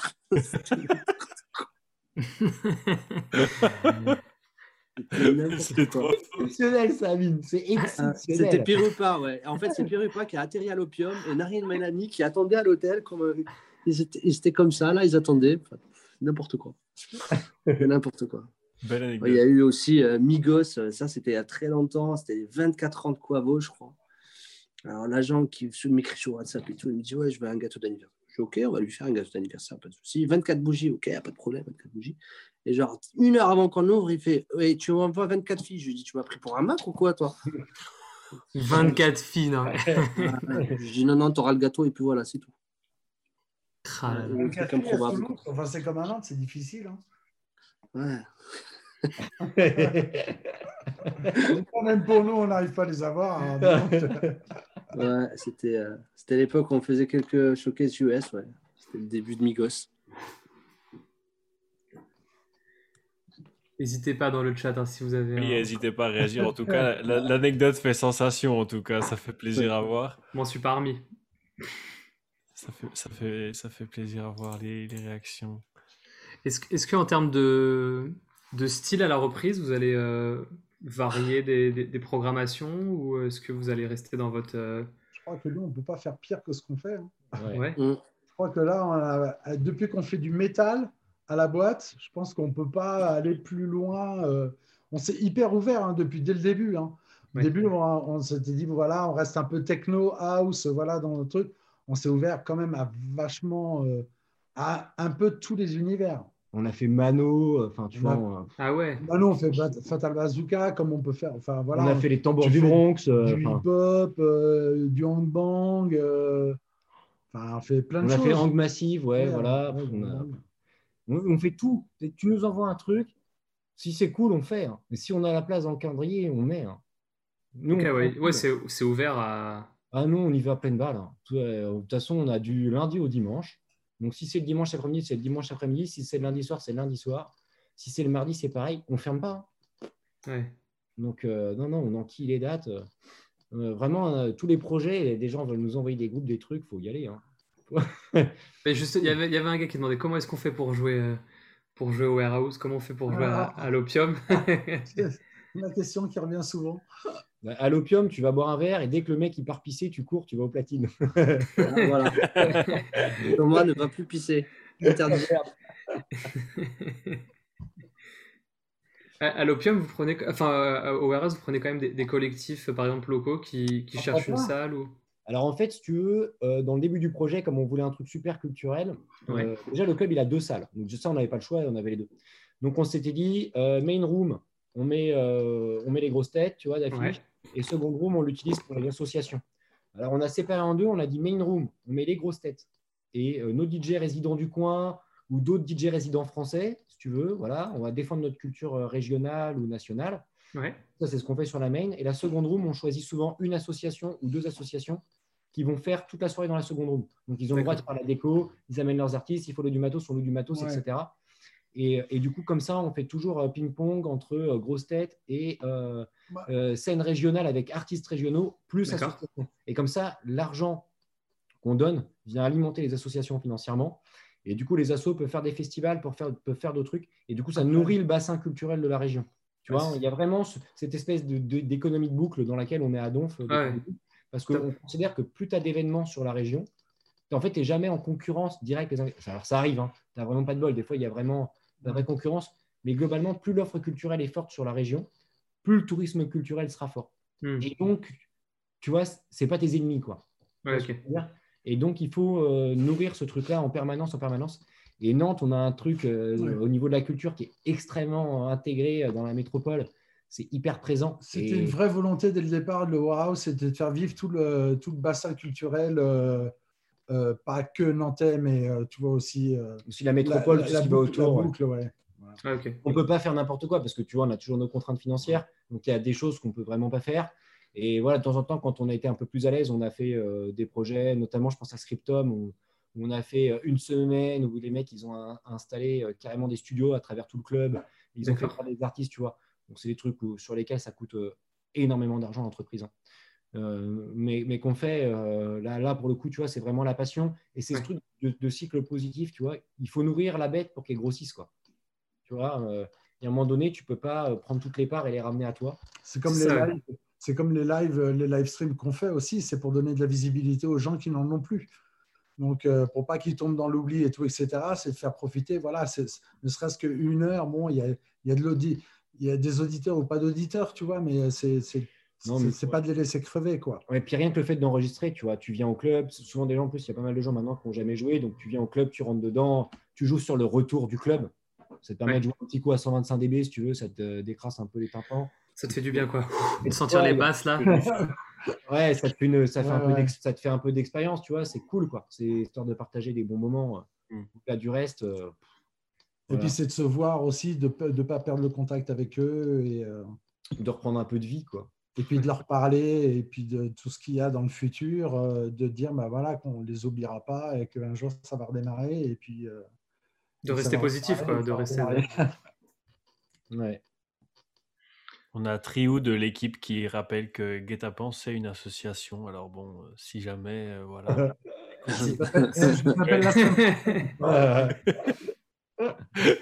non mais carrément, carrément, tu vois, il a raison. Typiquement, euh, typiquement c'est le genre de projet qu'on ne nous envoie pas toujours et qu'on peut recevoir. Euh, on a bossé récemment avec Brut aussi, là, tu vois. Donc, euh, on, fait, nous, tout ce qui est faisable, on le fait. Si c'est faisable et que ça ne pose pas de problème pour l'entreprise, c'est que c'est vraiment faisable, mhm. on va le faire. C'est cool, super. Comment est-ce que vous voyez la, en termes de, partenaires ou de, concurrents, tout, ce qui tout, ce qui va être festival. Je sais par exemple qu'Amine, lui, il a, il a, développé son propre festival qui, marche bien aussi avec son club, puisqu'il fait les afters euh, dans son club. Est-ce que vous voyez les festivals comme, des, comme les plus gros concurrents actuels pour votre, euh, pour votre secteur ou pas du tout? Il y a un truc sur lequel les festivals sont des concurrents et je pense qu'ils sont un peu bêtes. Hein. J'ai même envie de leur dire qu'ils sont un peu cons. Euh, c'est sur la gestion des cachets des artistes. Ouais. Ils font n'importe quoi. Sérieusement. Quand. Parce que les festivals génèrent beaucoup d'argent, hein, bien plus que nos activités. D'accord. Et euh, du coup, les mecs, pour avoir les gros artistes, payent n'importe quel prix. Mais sérieux, ils font exploser le prix des cachets. Et, c'est vraiment. Alors, pas tous, hein, faut pas mettre tout le monde dans le même panier, encore une fois. Il y a des clubs qui font, des festivals qui font très attention. Et, euh, mais vraiment, globalement, les festivals font exploser le prix des artistes et on, nous matraque, nous, dans les clubs après, parce qu'on est en concurrence avec des cachets, des cachets de festivals. Et, en fait, c'est une énorme connerie, tu vois. Et il y a plein de festivals qui, d'ailleurs, se, se, commençaient à se casser la gueule, là, juste avant le Covid, parce que tu vois, le Covid est arrivé, mais finalement, je pense que la saison sur laquelle on allait, il y a deux, trois festivals qui allaient prendre deux, trois sacrés tampons, tu vois, et ça allait calmer, euh, calmer l'histoire. Mais faites attention au cachet des artistes, parce que les agences de booking euh, qui sont euh, des multinationales, elles en ont rien à foutre de l'écosystème et de l'environnement, elles en ont rien à péter, quoi. Ouais. Euh, c'est pas nos potes, quoi. C'est pas la club culture, quoi. Autant les artistes sont des potes, autant les artistes, voilà, sont, mais, mais pas les agences de booking, quoi. Il faut okay. avec ces gens. Il faut pas leur donner, euh, ne leur donner, il faut leur donner le moins possible, quoi. Parce que vraiment, eux, ils vont à, à l'encontre de la culture et euh, ils rament contre nous, quoi. Alors, pas tous, hein. encore une fois, il ne faut pas mettre tout le monde dans le même panier. Je pense plutôt aux très gros artistes qui sont internationaux. Parce qu'on a, plein, on a plein de bookers français qui sont des, des gens hyper bien. Il hein. ne faut pas déconner. Hein. On m'appelait, je négocie, t'inquiète. Ouais, ouais, voilà. Faites comme Amine. et, et, d'où ça t'est venu, Amine, euh, cette, cette, volonté d'avoir euh, ton, ton, festival en, plus de ton club euh? Oula, pour le Hope. ouais. Le Hope. Tiens, d'ailleurs, regarde, je, je, je, représente, je te, Magnifique. Incroyable. Waouh. le, le, le Hope, ça a démarré. Euh, si tu veux, Laura, elle est, euh, très attachée au côté un peu social euh, et elle, elle, a toujours voulu impliquer un peu nos clients à l'opium. Donc, du coup, ça a commencé avec des petites actions au club, avec une association qui récupérait des fringues pour les donner au SDF. Donc, du coup, on a fait une série de, de, de soirées où les gens rentraient gratos s'ils amenaient des fringues qu'ils ne mettaient pas. Ok. Euh, chaussettes. généralement, c'était vers le mois de novembre. On faisait ça novembre, décembre, janvier, février, mars, jusqu'à mars. On l'a fait pendant 2-3 ans. Euh, on a aussi, euh, elle a aussi mis en place un système l'été parce qu'il y a des gens qui, qui prennent des, des, des, petits chiots, des petits chats l'hiver et quand ils partent en vacances, bah, ils, ils s'en débarrassent. Donc, on a aidé quelques assos comme ça. Et en fait, on s'est dit, bah, tiens, pourquoi pas faire un truc un peu plus gros euh, et aider un peu euh, tout ce qui touchait aux enfants. Euh, et du coup, c'est l'idée du Hope, en fait. et le Hope, c'est un festival où on reverse normalement nos bénéfices qu'on ne fait pas à des assos qui aident les enfants malades. Donc là, les deux premières éditions, la première, on s'est bien pété la gueule. La deuxième, elle est presque arrivée à l'équilibre. Et normalement, l'édition de 2020 devait euh, être en plus, ce qui n'est pas arrivé. Donc, on espère que celle de 2021 le sera. Mais on donne quand même aux assos, on les soutient quand même, même si c'est à perte, il faut le savoir. dans tous les cas, Qu'un festival n'est jamais gagnant euh, les premières années. Bien sûr. on, a, quand même euh, voulu soutenir les assos quoi qu'il en soit. Il faut toujours différencier la dimension hein, entre tout. Hein. Quand je disais que les festivals faisaient beaucoup de thunes, on parle de, grosses machines euh, qui ont souvent des fonds étrangers. Voilà. C'est pas, euh, tu vois, c'est pas le festival que tu connais du coin et euh, tes potes organisent un truc. Hein. C'est pas. Nous, on a, on a, un mal de chien pour avoir ne serait-ce que 1000 balles d'un partenaire parce que c'est, ça ne les intéresse pas. Quoi. Ah ça les intéresse pas des festivals ou peut-être des assos, des trucs comme ça. Non. On a, on, a, on a vraiment du mal à choper des sponsors ou des, ou des partenaires qui nous aident financièrement. Donc, du coup, tout est financé euh, par, de, par le en fait. D'accord. Ok. Bah écoutez, on fait un appel en tout cas. Hein, et, on, trouve ça bien, on trouve ça bien dommage. Allez, si vous voulez donner des sous, c'est maintenant. ça, fait, dans pas longtemps, ça fait trois cagnottes à lancer là. Ça fait une, pour, une pour euh, l'opium, une pour euh, pour le warehouse et une pour nous. des initiatives en tout cas. Il faut, il faut aussi, euh, même si voilà, même si des fois c'est à perte, ben, c'est sûr que c'est voilà, c'est des initiatives qui méritent, euh, qui méritent de l'attention et, et, il faut que ça, faut que ça continue euh, ce genre, ce genre de choses. Donc bon courage. Et là sur le Hope, tu t'as, je, je, me souviens pas, t'as annoncé les dates déjà ou c'est à, à venir? T'as as confirmé Je dirais pas. Tu ne diras pas. Et, et, et, par, et, pour le Poney Club, euh, ça devrait arriver aussi prochainement. De ce que tu... Je ne sais pas de quoi tu parles. eh bien, écoute, j'ai aussi ramené un poney. Il est là. ça va arriver vite, ça va arriver vite. Bah, c'est cool en tout cas. Très vite en tout cas, oui. De voir que, vous, que voilà, y a les, les... Et puis, et puis on, reste quand même positif avec la, voilà, la situation, la, vaccination, le, le pass Moi, c'est fait en tout, cas. Toi, c'est fait? Fait. Toi, c'est bon. Bah, ouais, puis tu pourras partir à Marrakech comme ça, l'esprit plus tranquille, sûrement. Ouais, c'est ça. Ok. Est-ce qu'il y a des petites questions dans le chat en plus là? Je... Vous avez des questions, oui. Allez-y. C'est le moment. Envoyez vos coordonnées. Tiens, je te donne mes coordonnées, hein, t'inquiète. On poste le clip à la fin sur les réseaux sociaux. Tu vas sur la page du Warehouse, tu peux cliquer sur don, hein, tu mets le montant. Et, ils enverront à 1000 après. non. Mais oui, par contre, euh, voilà, ce que tu viens de dire, Simon, c'est intéressant. Du coup, on peut, on peut directement soutenir euh, le, club sur le, site internet, du coup. Ouais, on n'a pas fermé la campagne de dons qu'on avait ouverte pour le, mais on l'a laissé ouverte. il y a d'ailleurs des gens qui euh, donnent des dons récursifs tous les mois. Récurrents, pardon, récursifs, n'importe quoi. Mais je... trop de tableurs Excel aujourd'hui. Récurrents. Et, tous les mois, il y a des gens qui, donnent qui nous donnent de la thune. C'est incroyable. D'ailleurs, ce qu'on a fait aussi, c'est qu'on fait un mur des donateurs. Et à la mhm. réouverture, on va transformer un mur du club, on va afficher le nom de toutes les personnes qui ont donné. Ok. Plus le don est important, plus le nom est gros. Ok. Eh ben, écoutez, il y a Coca-Cola qui m'entend. Coca-Cola. Coca, Coca, McDo, on vous attend les gars. Si vous voulez faire partie du coup bah, du prochain mur du warehouse, et ben voilà, ça se passe sur leur site internet. Et puis et puis toi du coup, Amine, pour ce qui concerne euh, l'opium euh, ou, tes autres projets, que, comment du coup les, viewers de ce live ils peuvent te soutenir? En venant quand ça réouvrira. Voilà. en venant, en participant, en communiquant. Ouais. D'être là, d'être présent quand on va réouvrir. On, espère que ce soutien, en tout cas, il, sera présent bah, pour, euh, pour vous tous, pour tout le monde de, de, la culture, de la musique électronique, de la musique en général, des boîtes de nuit, de tout ça. Et on espère très sincèrement que, ouais, que vous répondrez présent malgré euh, qu'on sait très bien que voilà, il y aura peut-être des, des, mesures qui seront mises en place, mais on espère sincèrement que, que, vous, serez, vous serez là pour aider à relancer le milieu. On en a tous besoin, nous psychologiquement, eux aussi, financièrement. Voilà, il y a plein de choses qui en dépendent et voilà, on espère sincèrement que le message sera entendu, propagé, écouté, entendu, tout ce que vous voulez. Il y a Boulby de, du, qui demande à quand un festival type Hope par le Warehouse à, Nantes? Alors, pour faire un festival, il faut un grand terrain. Ouais. Donc, s'il a des terres à nous prêter. Avec pas de voisinage autour. Ouais, il faut que les voisins soient très loin pour mettre très fort. Et euh, c'est assez compliqué. Et euh, on a bien envie de le faire. On a très envie de le faire. Même très envie. Peut-être qu'on fera un partenariat avec d'autres. Ouais. J'ai un terrain.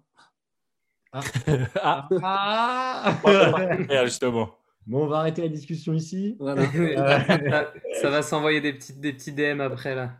Mais euh, euh, en tout cas, ouais, non, nous, ça nous fait forcément envie dans l'idée. Après, il y a d'autres projets, il y a d'autres choses qu'on veut monter qui ne sont pas des festivals. Et euh, Ouais. euh, pour créer de la surprise, tu vois, pour faire un truc, tu vois, les gens n'ont pas vu venir. Et, euh, Hmm. et donc, on bosse aussi là-dessus.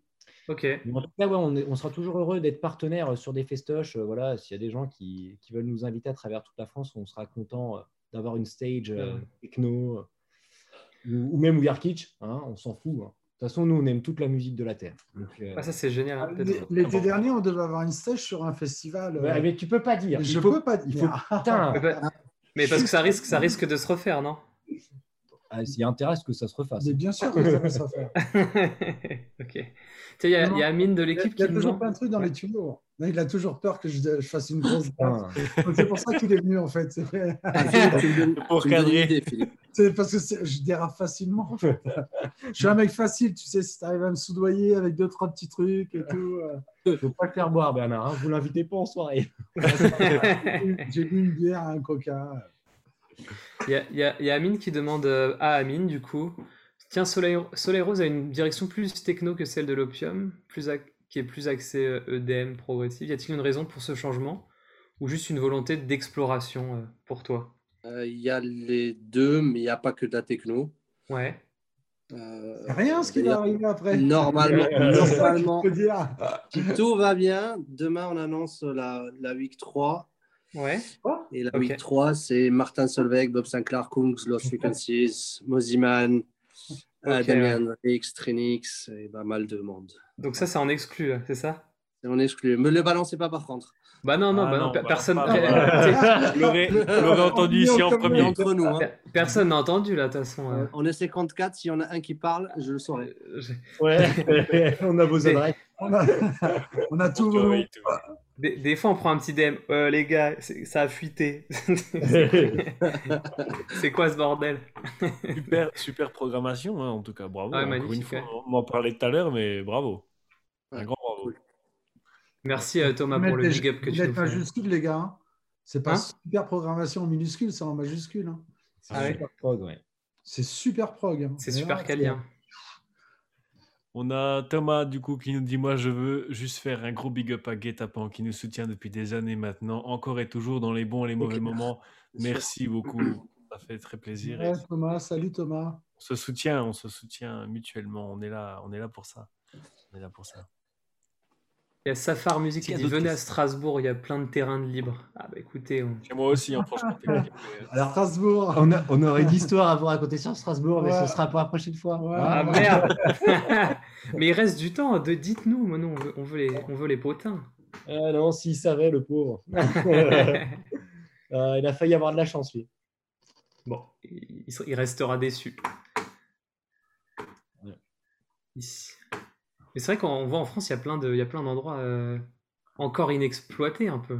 Pas tellement. Pas tellement. Pas tellement. Globalement, moi, je trouve que là, avec Club Culture, même les 40 établissements qu'on est, ce qui Ouais. peu, j'ai quand même le sentiment qu'on couvre une belle partie du territoire. Alors, surtout que dans les 40 qu'on est, il n'y a pas tous les clubs culture, il y en a d'autres qui existent et qui ne se sont pas associés à nous, ou manifestés, ou parce que c'est d'autres structures voilà, où on ne se connaît pas tout simplement. Euh, mais globalement, j'ai quand même le sentiment qu'il y en a quasiment partout en France. hein.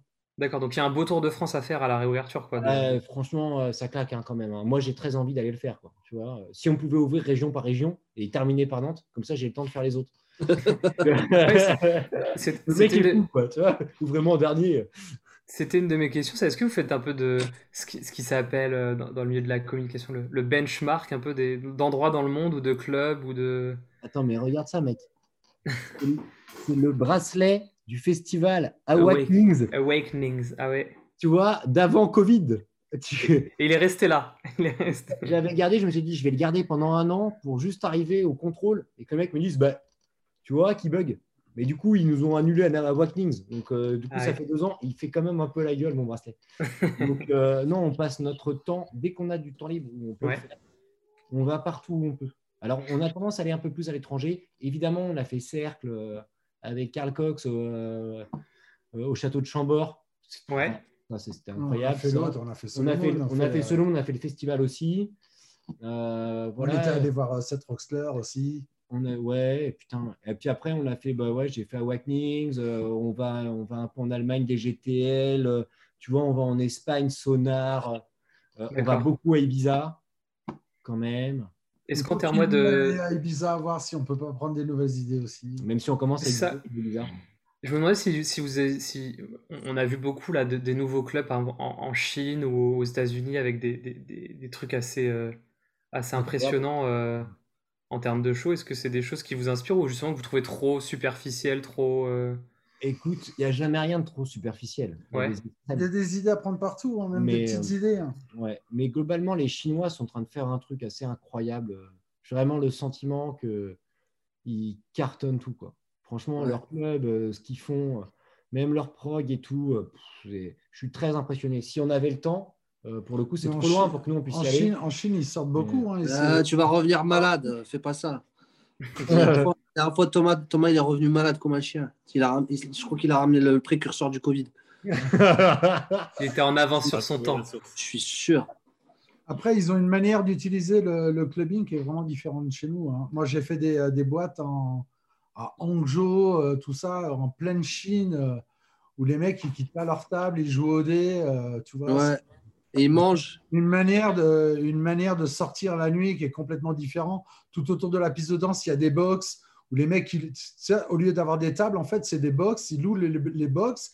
Ils ont la musique à l'intérieur. Ils sortent pas dedans. Ils pissent dedans même. Ah ouais? Euh, ouais, ouais, c'est euh, ouais. Non, non, mais après, c'est a- grand la Chine. C'est très grand. ouais, c'est C'est- grand. Il faut y aller, quoi. Tu vois, il y a un tour. Les faire. clubs sont incroyables là-bas. C'est incroyable. J'allais justement clubs, sur, euh, sur J'allais rebondir sur vos paroles parce que chez Guetapan, donc on a notre ami euh, Skorts qui a réalisé justement un dossier sur le clubbing euh, en, en- en Chine et il l'a mis, il l'a mis en commentaire. Donc du coup, si ça intéresse, si ça interpelle des gens en, en- qui regardent le, le- le stream, ben, on vous, inter- on vous encourage pardon à aller le, le lire parce que justement on rebondit sur ça et sur les propos de Philippe en disant que Oui. bah oui, effectivement, euh, le clubbing là-bas c'est quand même une dimension un peu à part et qu'il y a plein de choses aussi intéressantes et donc euh, Ah, mais ils le vivent différemment. Quoi. C'est incroyable. Le pire, je crois que c'est vraiment c'est euh, le jeu de le jeu de dés. Des dés. Ouais. Ils ont ils ont des jeux de dés sur toutes les tables et ils Ah jouent ouais? aux dés toute la soirée. Ouais. Moi, j'avais vu ça, ça m'avait ça m'avait choqué un peu. ouais. Quand C'est j'étais- incroyable. La dernière tournée en Chine que j'ai faite, en Hangzhou, ça m'a vraiment marqué parce que j'étais le seul Européen. Quoi. J'avais été, c'était- je suis arrivé, c'était que des, euh, que des bridés. Quoi. Et ça fait. Qui t'arrive. Non, mais. Et c'était ah, débridé mais aussi. Excusez-moi, mais, Et C'était mais débridé. moi, ça m'a ça m'a fait flipper, mais grave. Et les mecs, les mecs, ils- même pas ils te calculent, tu sais, la grosse montée du diable et tout, où tu te dis, putain, ils vont lever les, les mains en l'air et les mecs, ils jettent les dés, quoi. Ah ouais? Ah ouais. Et, et en fait, juste c'est parce qu'ils n'ont pas le.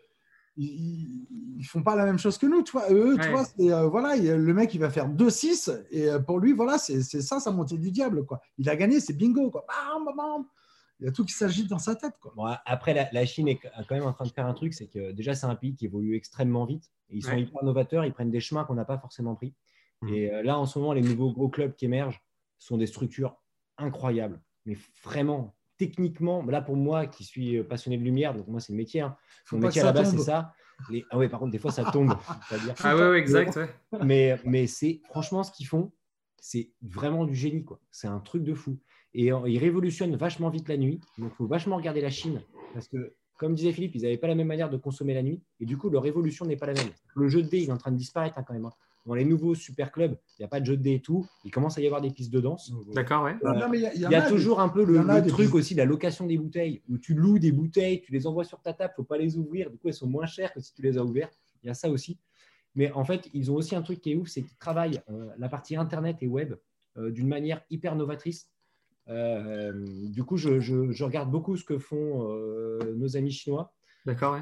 euh, toute l'Asie, euh, ils sont ultra novateurs. Ils ont l'utilisation de TikTok euh, là-bas pour le milieu de la musique qui est euh, extrêmement forte. Ouais, puis on Je a- vais pas tout dévoiler parce que j'ai très envie de, Bah oui, forcément. en France, tu vois, et des gens vont me chercher. Mais ils ont fait des trucs hallucinants et c'est les premiers à l'avoir fait. Et, euh, Ouais, et c'est au- au-delà de même du lieu, il révolutionne aussi le- toute la com autour du, du lieu. Quoi. la pensée et l'utilisation et la manière de diffuser. Et euh, p- parce que c'est des gens qui évoluent très vite et c'est un pays qui va très très vite et qui est en construction, qui est en expansion, à la différence de la France, tu vois, qui est un pays qui est stable. Et, et donc euh, les choses émergent plus vite euh, là-bas. C'est le cas de tous les pays émergents. hein, je veux dire, c'est Ouais. Parce que- Moi, j'ai une copine là-bas qui s'appelle Candy. Ouais, c'est Ah. la copine de Philippe, c'est Candy. Candy, elle est super. Candy, elle est super. Candy, elle est super. On parle souvent avec Candy. euh. Donc, je parle chinois. Ouais, il parle chinois. Il le parle déjà toute la semaine. Alors, Mais ce, ce qui est- ce que dit Gaba, par contre, il dit par contre, ils n'ont aucune culture musicale niveau électro. Est-ce que. je pas du tout d'accord. C'est c'est- c'est pas Non, Ah, il y a des clubs, il y a des clubs underground là-bas. Peut-être pas connus, mais il y en a, il y en a vachement. Ouais, ils font des soirées, ils font des soirées dans des friches industrielles comme nous, Ouais. Sachant que le mouvement puff n'existe pas. Donc c'est des secret parties qu'ils organisent. Et il y a des trucs complètement dingues, ultra planqués, euh, même dans les capitales, alors qu'on est en Chine quand même. Hein. T'imagines le niveau de répression. Alors même Ouais. si en France il est très élevé, euh, le, le leur est finalement peut-être comme le nôtre. En fait, je déconne, tu vois. J'allais dire qu'en Chine c'était pire que chez nous. Mais en fait, je suis pas sûr. en fait, euh, quand j'y réfléchis bien, vu comment on tape sur les toughers, euh, ben, je ne suis pas sûr. Mais en tout quand cas, tu vois le la teuf là, du Nouvel An où c'était en boucle sur les réseaux. euh, avec euh, zéro cluster, il se passe. Non, mais même au dehors du Covid, je veux dire, tu vois. En Ouais. dehors du Covid, enfin, tu vois, les toughers, ils se font quand même sacrément emmerder. C'est quand même une sacrée connerie, ça aussi. hein. hmm. Ils sont un peu cons. hein. Ils sont sympas pourtant, les toughers, en plus. Bah ouais. Oh, ça, Ouais. c'est sûr. Alors, il y a une dernière question là. Grievous. Qu'est-ce que. euh, Je rédige un mémoire sur les festivals de musique virtuelle pour mon master et votre avis m'intéresse. Vous faites, avez déjà fait des live streams Pour vous, c'est une alternative provisoire? Ah, on en a parlé. Alors, euh, Ouais. faut- faudra se mater l'épisode en replay. mais On, on a abordé Replay. ce sujet. Dès que le live est fini, tu pourras avoir le replay. Dans les clubs virtuels, il y a quand même deux niveaux.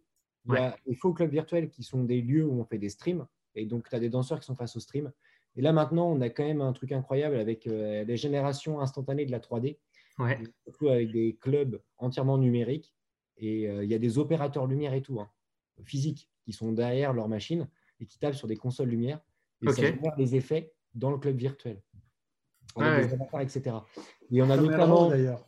ben, en fait, on a nos amis, euh, nos amis, nos amis. Ne c'est pas nos amis, on les, on les connaît pas, mais on a euh, les- des Français euh, qui ont euh, monté euh, Ushuaia et Ibiza, qui sont en train de monter une plateforme euh, de club virtuel euh, à une échelle euh, euh, énorme. Il y a Tom Holland qui l'a fait. Oui, Tom. Holland- l'a fait, ouais.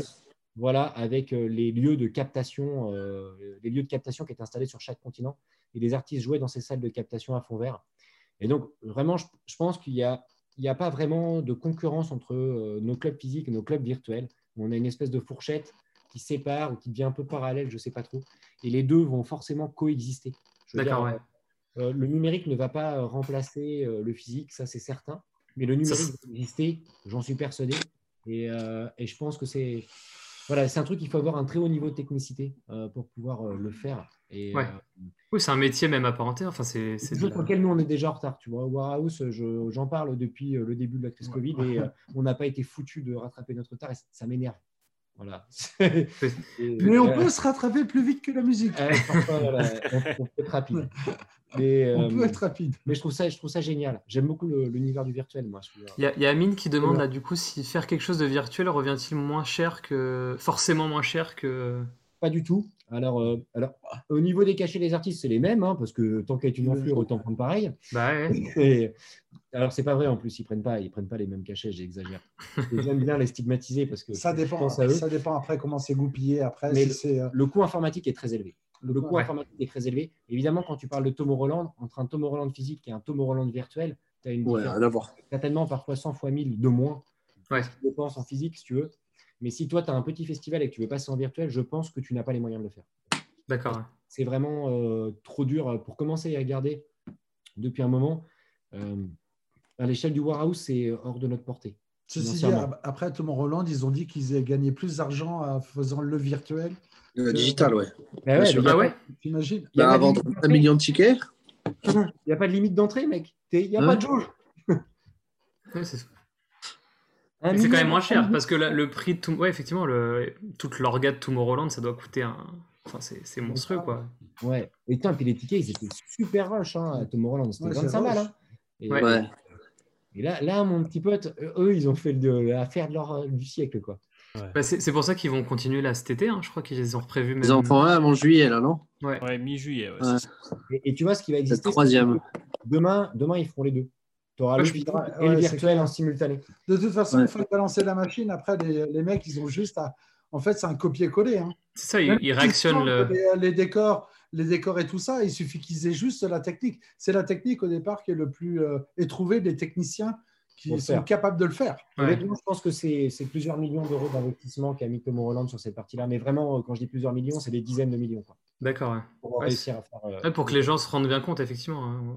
Nous, on, Ouais. nous, on a juste vu ah, Tomorrowland virtuel. Bon, dommage, on n'y va pas. euh, ouais, 25 euros l'entrée. Bon. euh, mais ouais. Mais- Après, mais- moi, le- seul club du monde que j'ai vu l'annoncer euh, et travailler là-dessus, c'est vraiment, euh, c'est vraiment euh, les, les frères Pilsen avec euh, Ushuaïa et Aïe. Ouais, le high.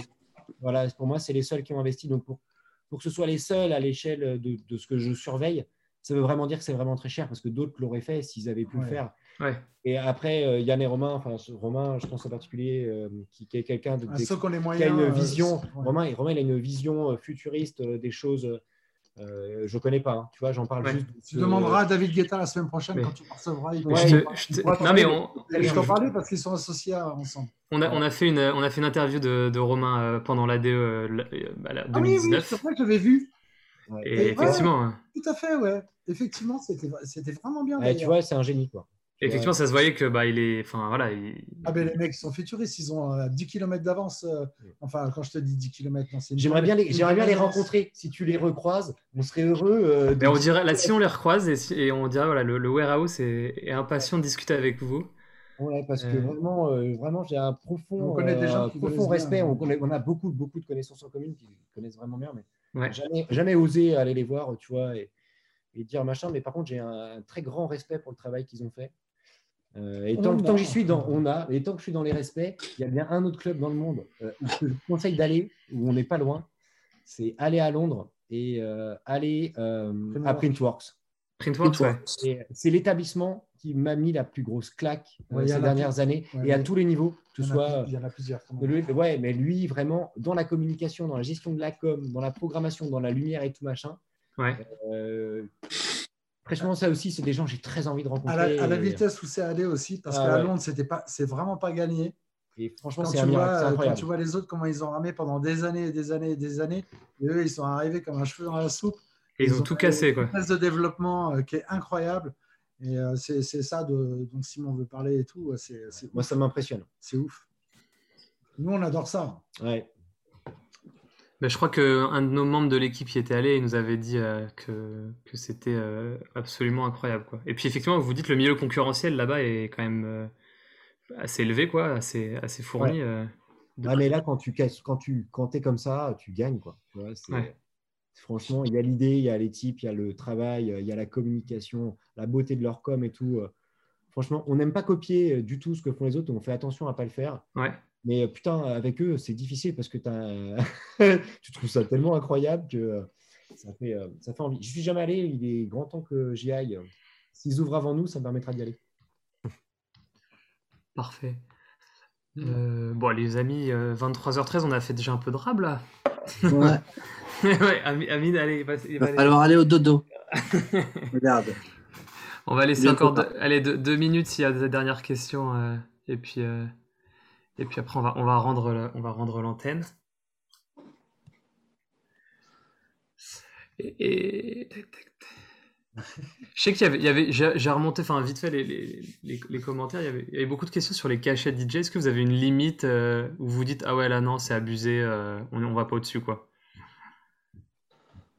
Bah, ça dépend après de la capacité du club, quoi. Donc, euh, chaque club a ses, ses budgets, quoi.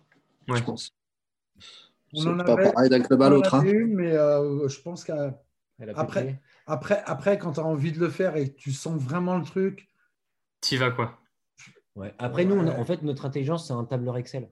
Ouais, Et en fait, il y a un truc au Warehouse qui est magique, c'est qu'en fait, tu peux connaître le, cachet, le prix du cachet de l'artiste.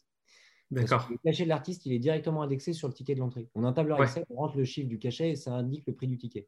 Et donc, c'est ça qui dit si oui ou non tu peux y aller. Oui, c'est là où tu dis, bah là, avec ce prix-là, Voilà, je peux faire tant de personnes. euh, euh, 45, 60 euros l'entrée, est-ce qu'on peut y aller? Et si tu regardes bien dans l'histoire du Warehouse, tu as des artistes où la première fois où tu es venu, c'est 12 euros. Ouais. Et après, c'est passé à 40. Tout simplement parce que. Et là, tu peux, et là, tu peux deviner qu'est- qu'est-ce Ouais, qui tu- s'est passé. Voilà. Euh. Vraiment, il n'y a, pas de mensonge. C'est un tableur Excel. On rentre dedans et on calcule tout pour mettre les chiffres les plus bas. Donc voilà, nos, Ouais. nos, nos consos, on a calculé le plus bas possible pour que le club soit rentable. Et sur les entrées, on fait pareil pour que le club tienne son équilibre et puisse se développer. Parce que ça, on fait quand même une certaine marge, mais on a besoin Ouais. d'argent pour pouvoir réinvestir parce qu'on a vraiment des, des énormes investissements techniques. Oui, puis comme tu dis, des fois, il y a des dates qui marchent moins, il faut, il faut Ouais. y penser. Voilà, c'est l'équilibre glo- global. Mais en tout cas, euh, il y a une vérité qui est claire, c'est que si tu payes 60 euros ton entrée, ça veut dire quelque chose sur l'artiste que tu vas voir. Ouais. Il y a un truc. Il y a, il y a vraiment un truc. Ça a relancé des questions, je vois. Est-ce que vous pensez que les DJ seront remplacés par des algorithmes? Oula. Ça, c'est bah, quand tu vois effectivement euh, le développement en, en Asie, tu vois, il y en a qui vont aller voir maintenant des, des, des chanteurs virtuels, tu vois, sur des, sur des hologrammes. Ça, c'est... Il y aura les deux, mec. Il y aura forcément les deux. Il y aura forcément. ouais. Est-ce que c'est un truc que vous avez pensé booker d'ailleurs, ça, ou, ou vous avez des propositions euh? Ah, si on en a une, on le fera direct. Ok. C'est Michael Jackson qui veut venir. Il nous regarde. Prince, Prince. Ouais, Ouais, Ouais, ouais, je ce serait pas. mieux tant qu'à faire. Ouais, je sais pas. Je sais pas, on sait pas. faire, on fera les deux. De toute façon, quand t'en fais un, tu les- après tu les fais tous. Bah oui, tu rajoutes 10 euros à l'abonnement. En fait, on est en train de donner plein de secrets, on ne devrait pas trop parler hein, quand même. hein. Bon, bah Merci. écoutez. Comme plein de ficelles. non, mais c'est vrai en plus. Quand tu lis bien, quand tu écoutes bien entre les, euh, Les lignes, entre ouais. les lignes, mais euh, Ouais, ça reste dur à faire, tu vois. ouais, C'est- ouais, ça reste dur. Oui, enfin bon. Bon bah écoutez, on va, on va clôturer euh, là l'émission. C'était vraiment une belle émission. Je vous remercie beaucoup de, déjà de votre franchise et puis de vo- votre disponibilité. On- je pense qu'on a vraiment appris, euh, appris vraiment plein de trucs. Et puis des choses effectivement qu'on qu'on savait pas sur, euh, sur vos vies, sur euh, la vie d'un club, euh, son fonctionnement, euh, ses difficultés, euh, ses, ses joies, ses peines. Donc euh, vraiment, vraiment top. On pas Euh, les trop dans les peines. voilà. Ouais. On va rester positif. Ouais, et puis, euh, et puis déjà, déjà, il y a un premier, un premier euh, truc positif, c'est que cette semaine, on va pouvoir retourner euh, au restaurant et, et en terrasse. Ah, Donc ouais, ça, c'est, voilà. c'est, c'est une première étape. s'il pleut pas. S'il pleut pas, ouais, j'avoue Ouais, qu'il fait... pas- Dis rien, Amine, bordel. Ah, On laisse-moi. est là Avec les parapluies, c'est pas grave. Je Regarde le beau cadre derrière toi, là. Pense à ça. Pense à, au, au- au tropique et... et- Je suis monsieur positif, moi. T'as oublié c'est vrai. On est déjà à la Palmeraie, Amine. On est dans la Palmeraie, Voilà. à Marrakech. Voilà, tout va bien. On va aller faire du golf. hein. Et donc, on, on vous souhaite euh, de, beaucoup de, de- de- de- d'envie, de motivation, de courage, et puis, euh, et puis les beaux projets là, qui s'annoncent pour, le, pour Soleil Rose euh, dès, dès juillet. Euh, et puis, il y, aura, euh, il y aura plein d'autres choses qui vont suivre. Donc, euh, on, on reste, euh, on reste en contact, on vous suit. euh, donc, euh, de... N'oubliez pas de souhaiter l'anniversaire à Simon dans, dans, dans une heure. dans, dans 45 minutes. Ah, dans 45 minutes alors. Ok. Donc, un très joyeux anniversaire en avance. Je est à quelle heure? Je- le, le matin, je crois. J'en sais Matin, pas bon, on vous. Il a, il a, Quand vous vous réveillez, il a dû le vers, vers, vers 7 heures pour l'after, quoi. Ouais, il n'y aura pas d'after. hein. Ouais. je te garantis. Ouais, tu vois, 7 heures, mon réveil va sonner, je vais aller au bureau pour faire des courriers, quoi. Tu vois Bon, en tout cas, merci beaucoup, Merci les les gars. gars. À très bientôt. Merci. À bientôt. Merci. Et bonne soirée. Salut. Ciao, ciao. Ciao.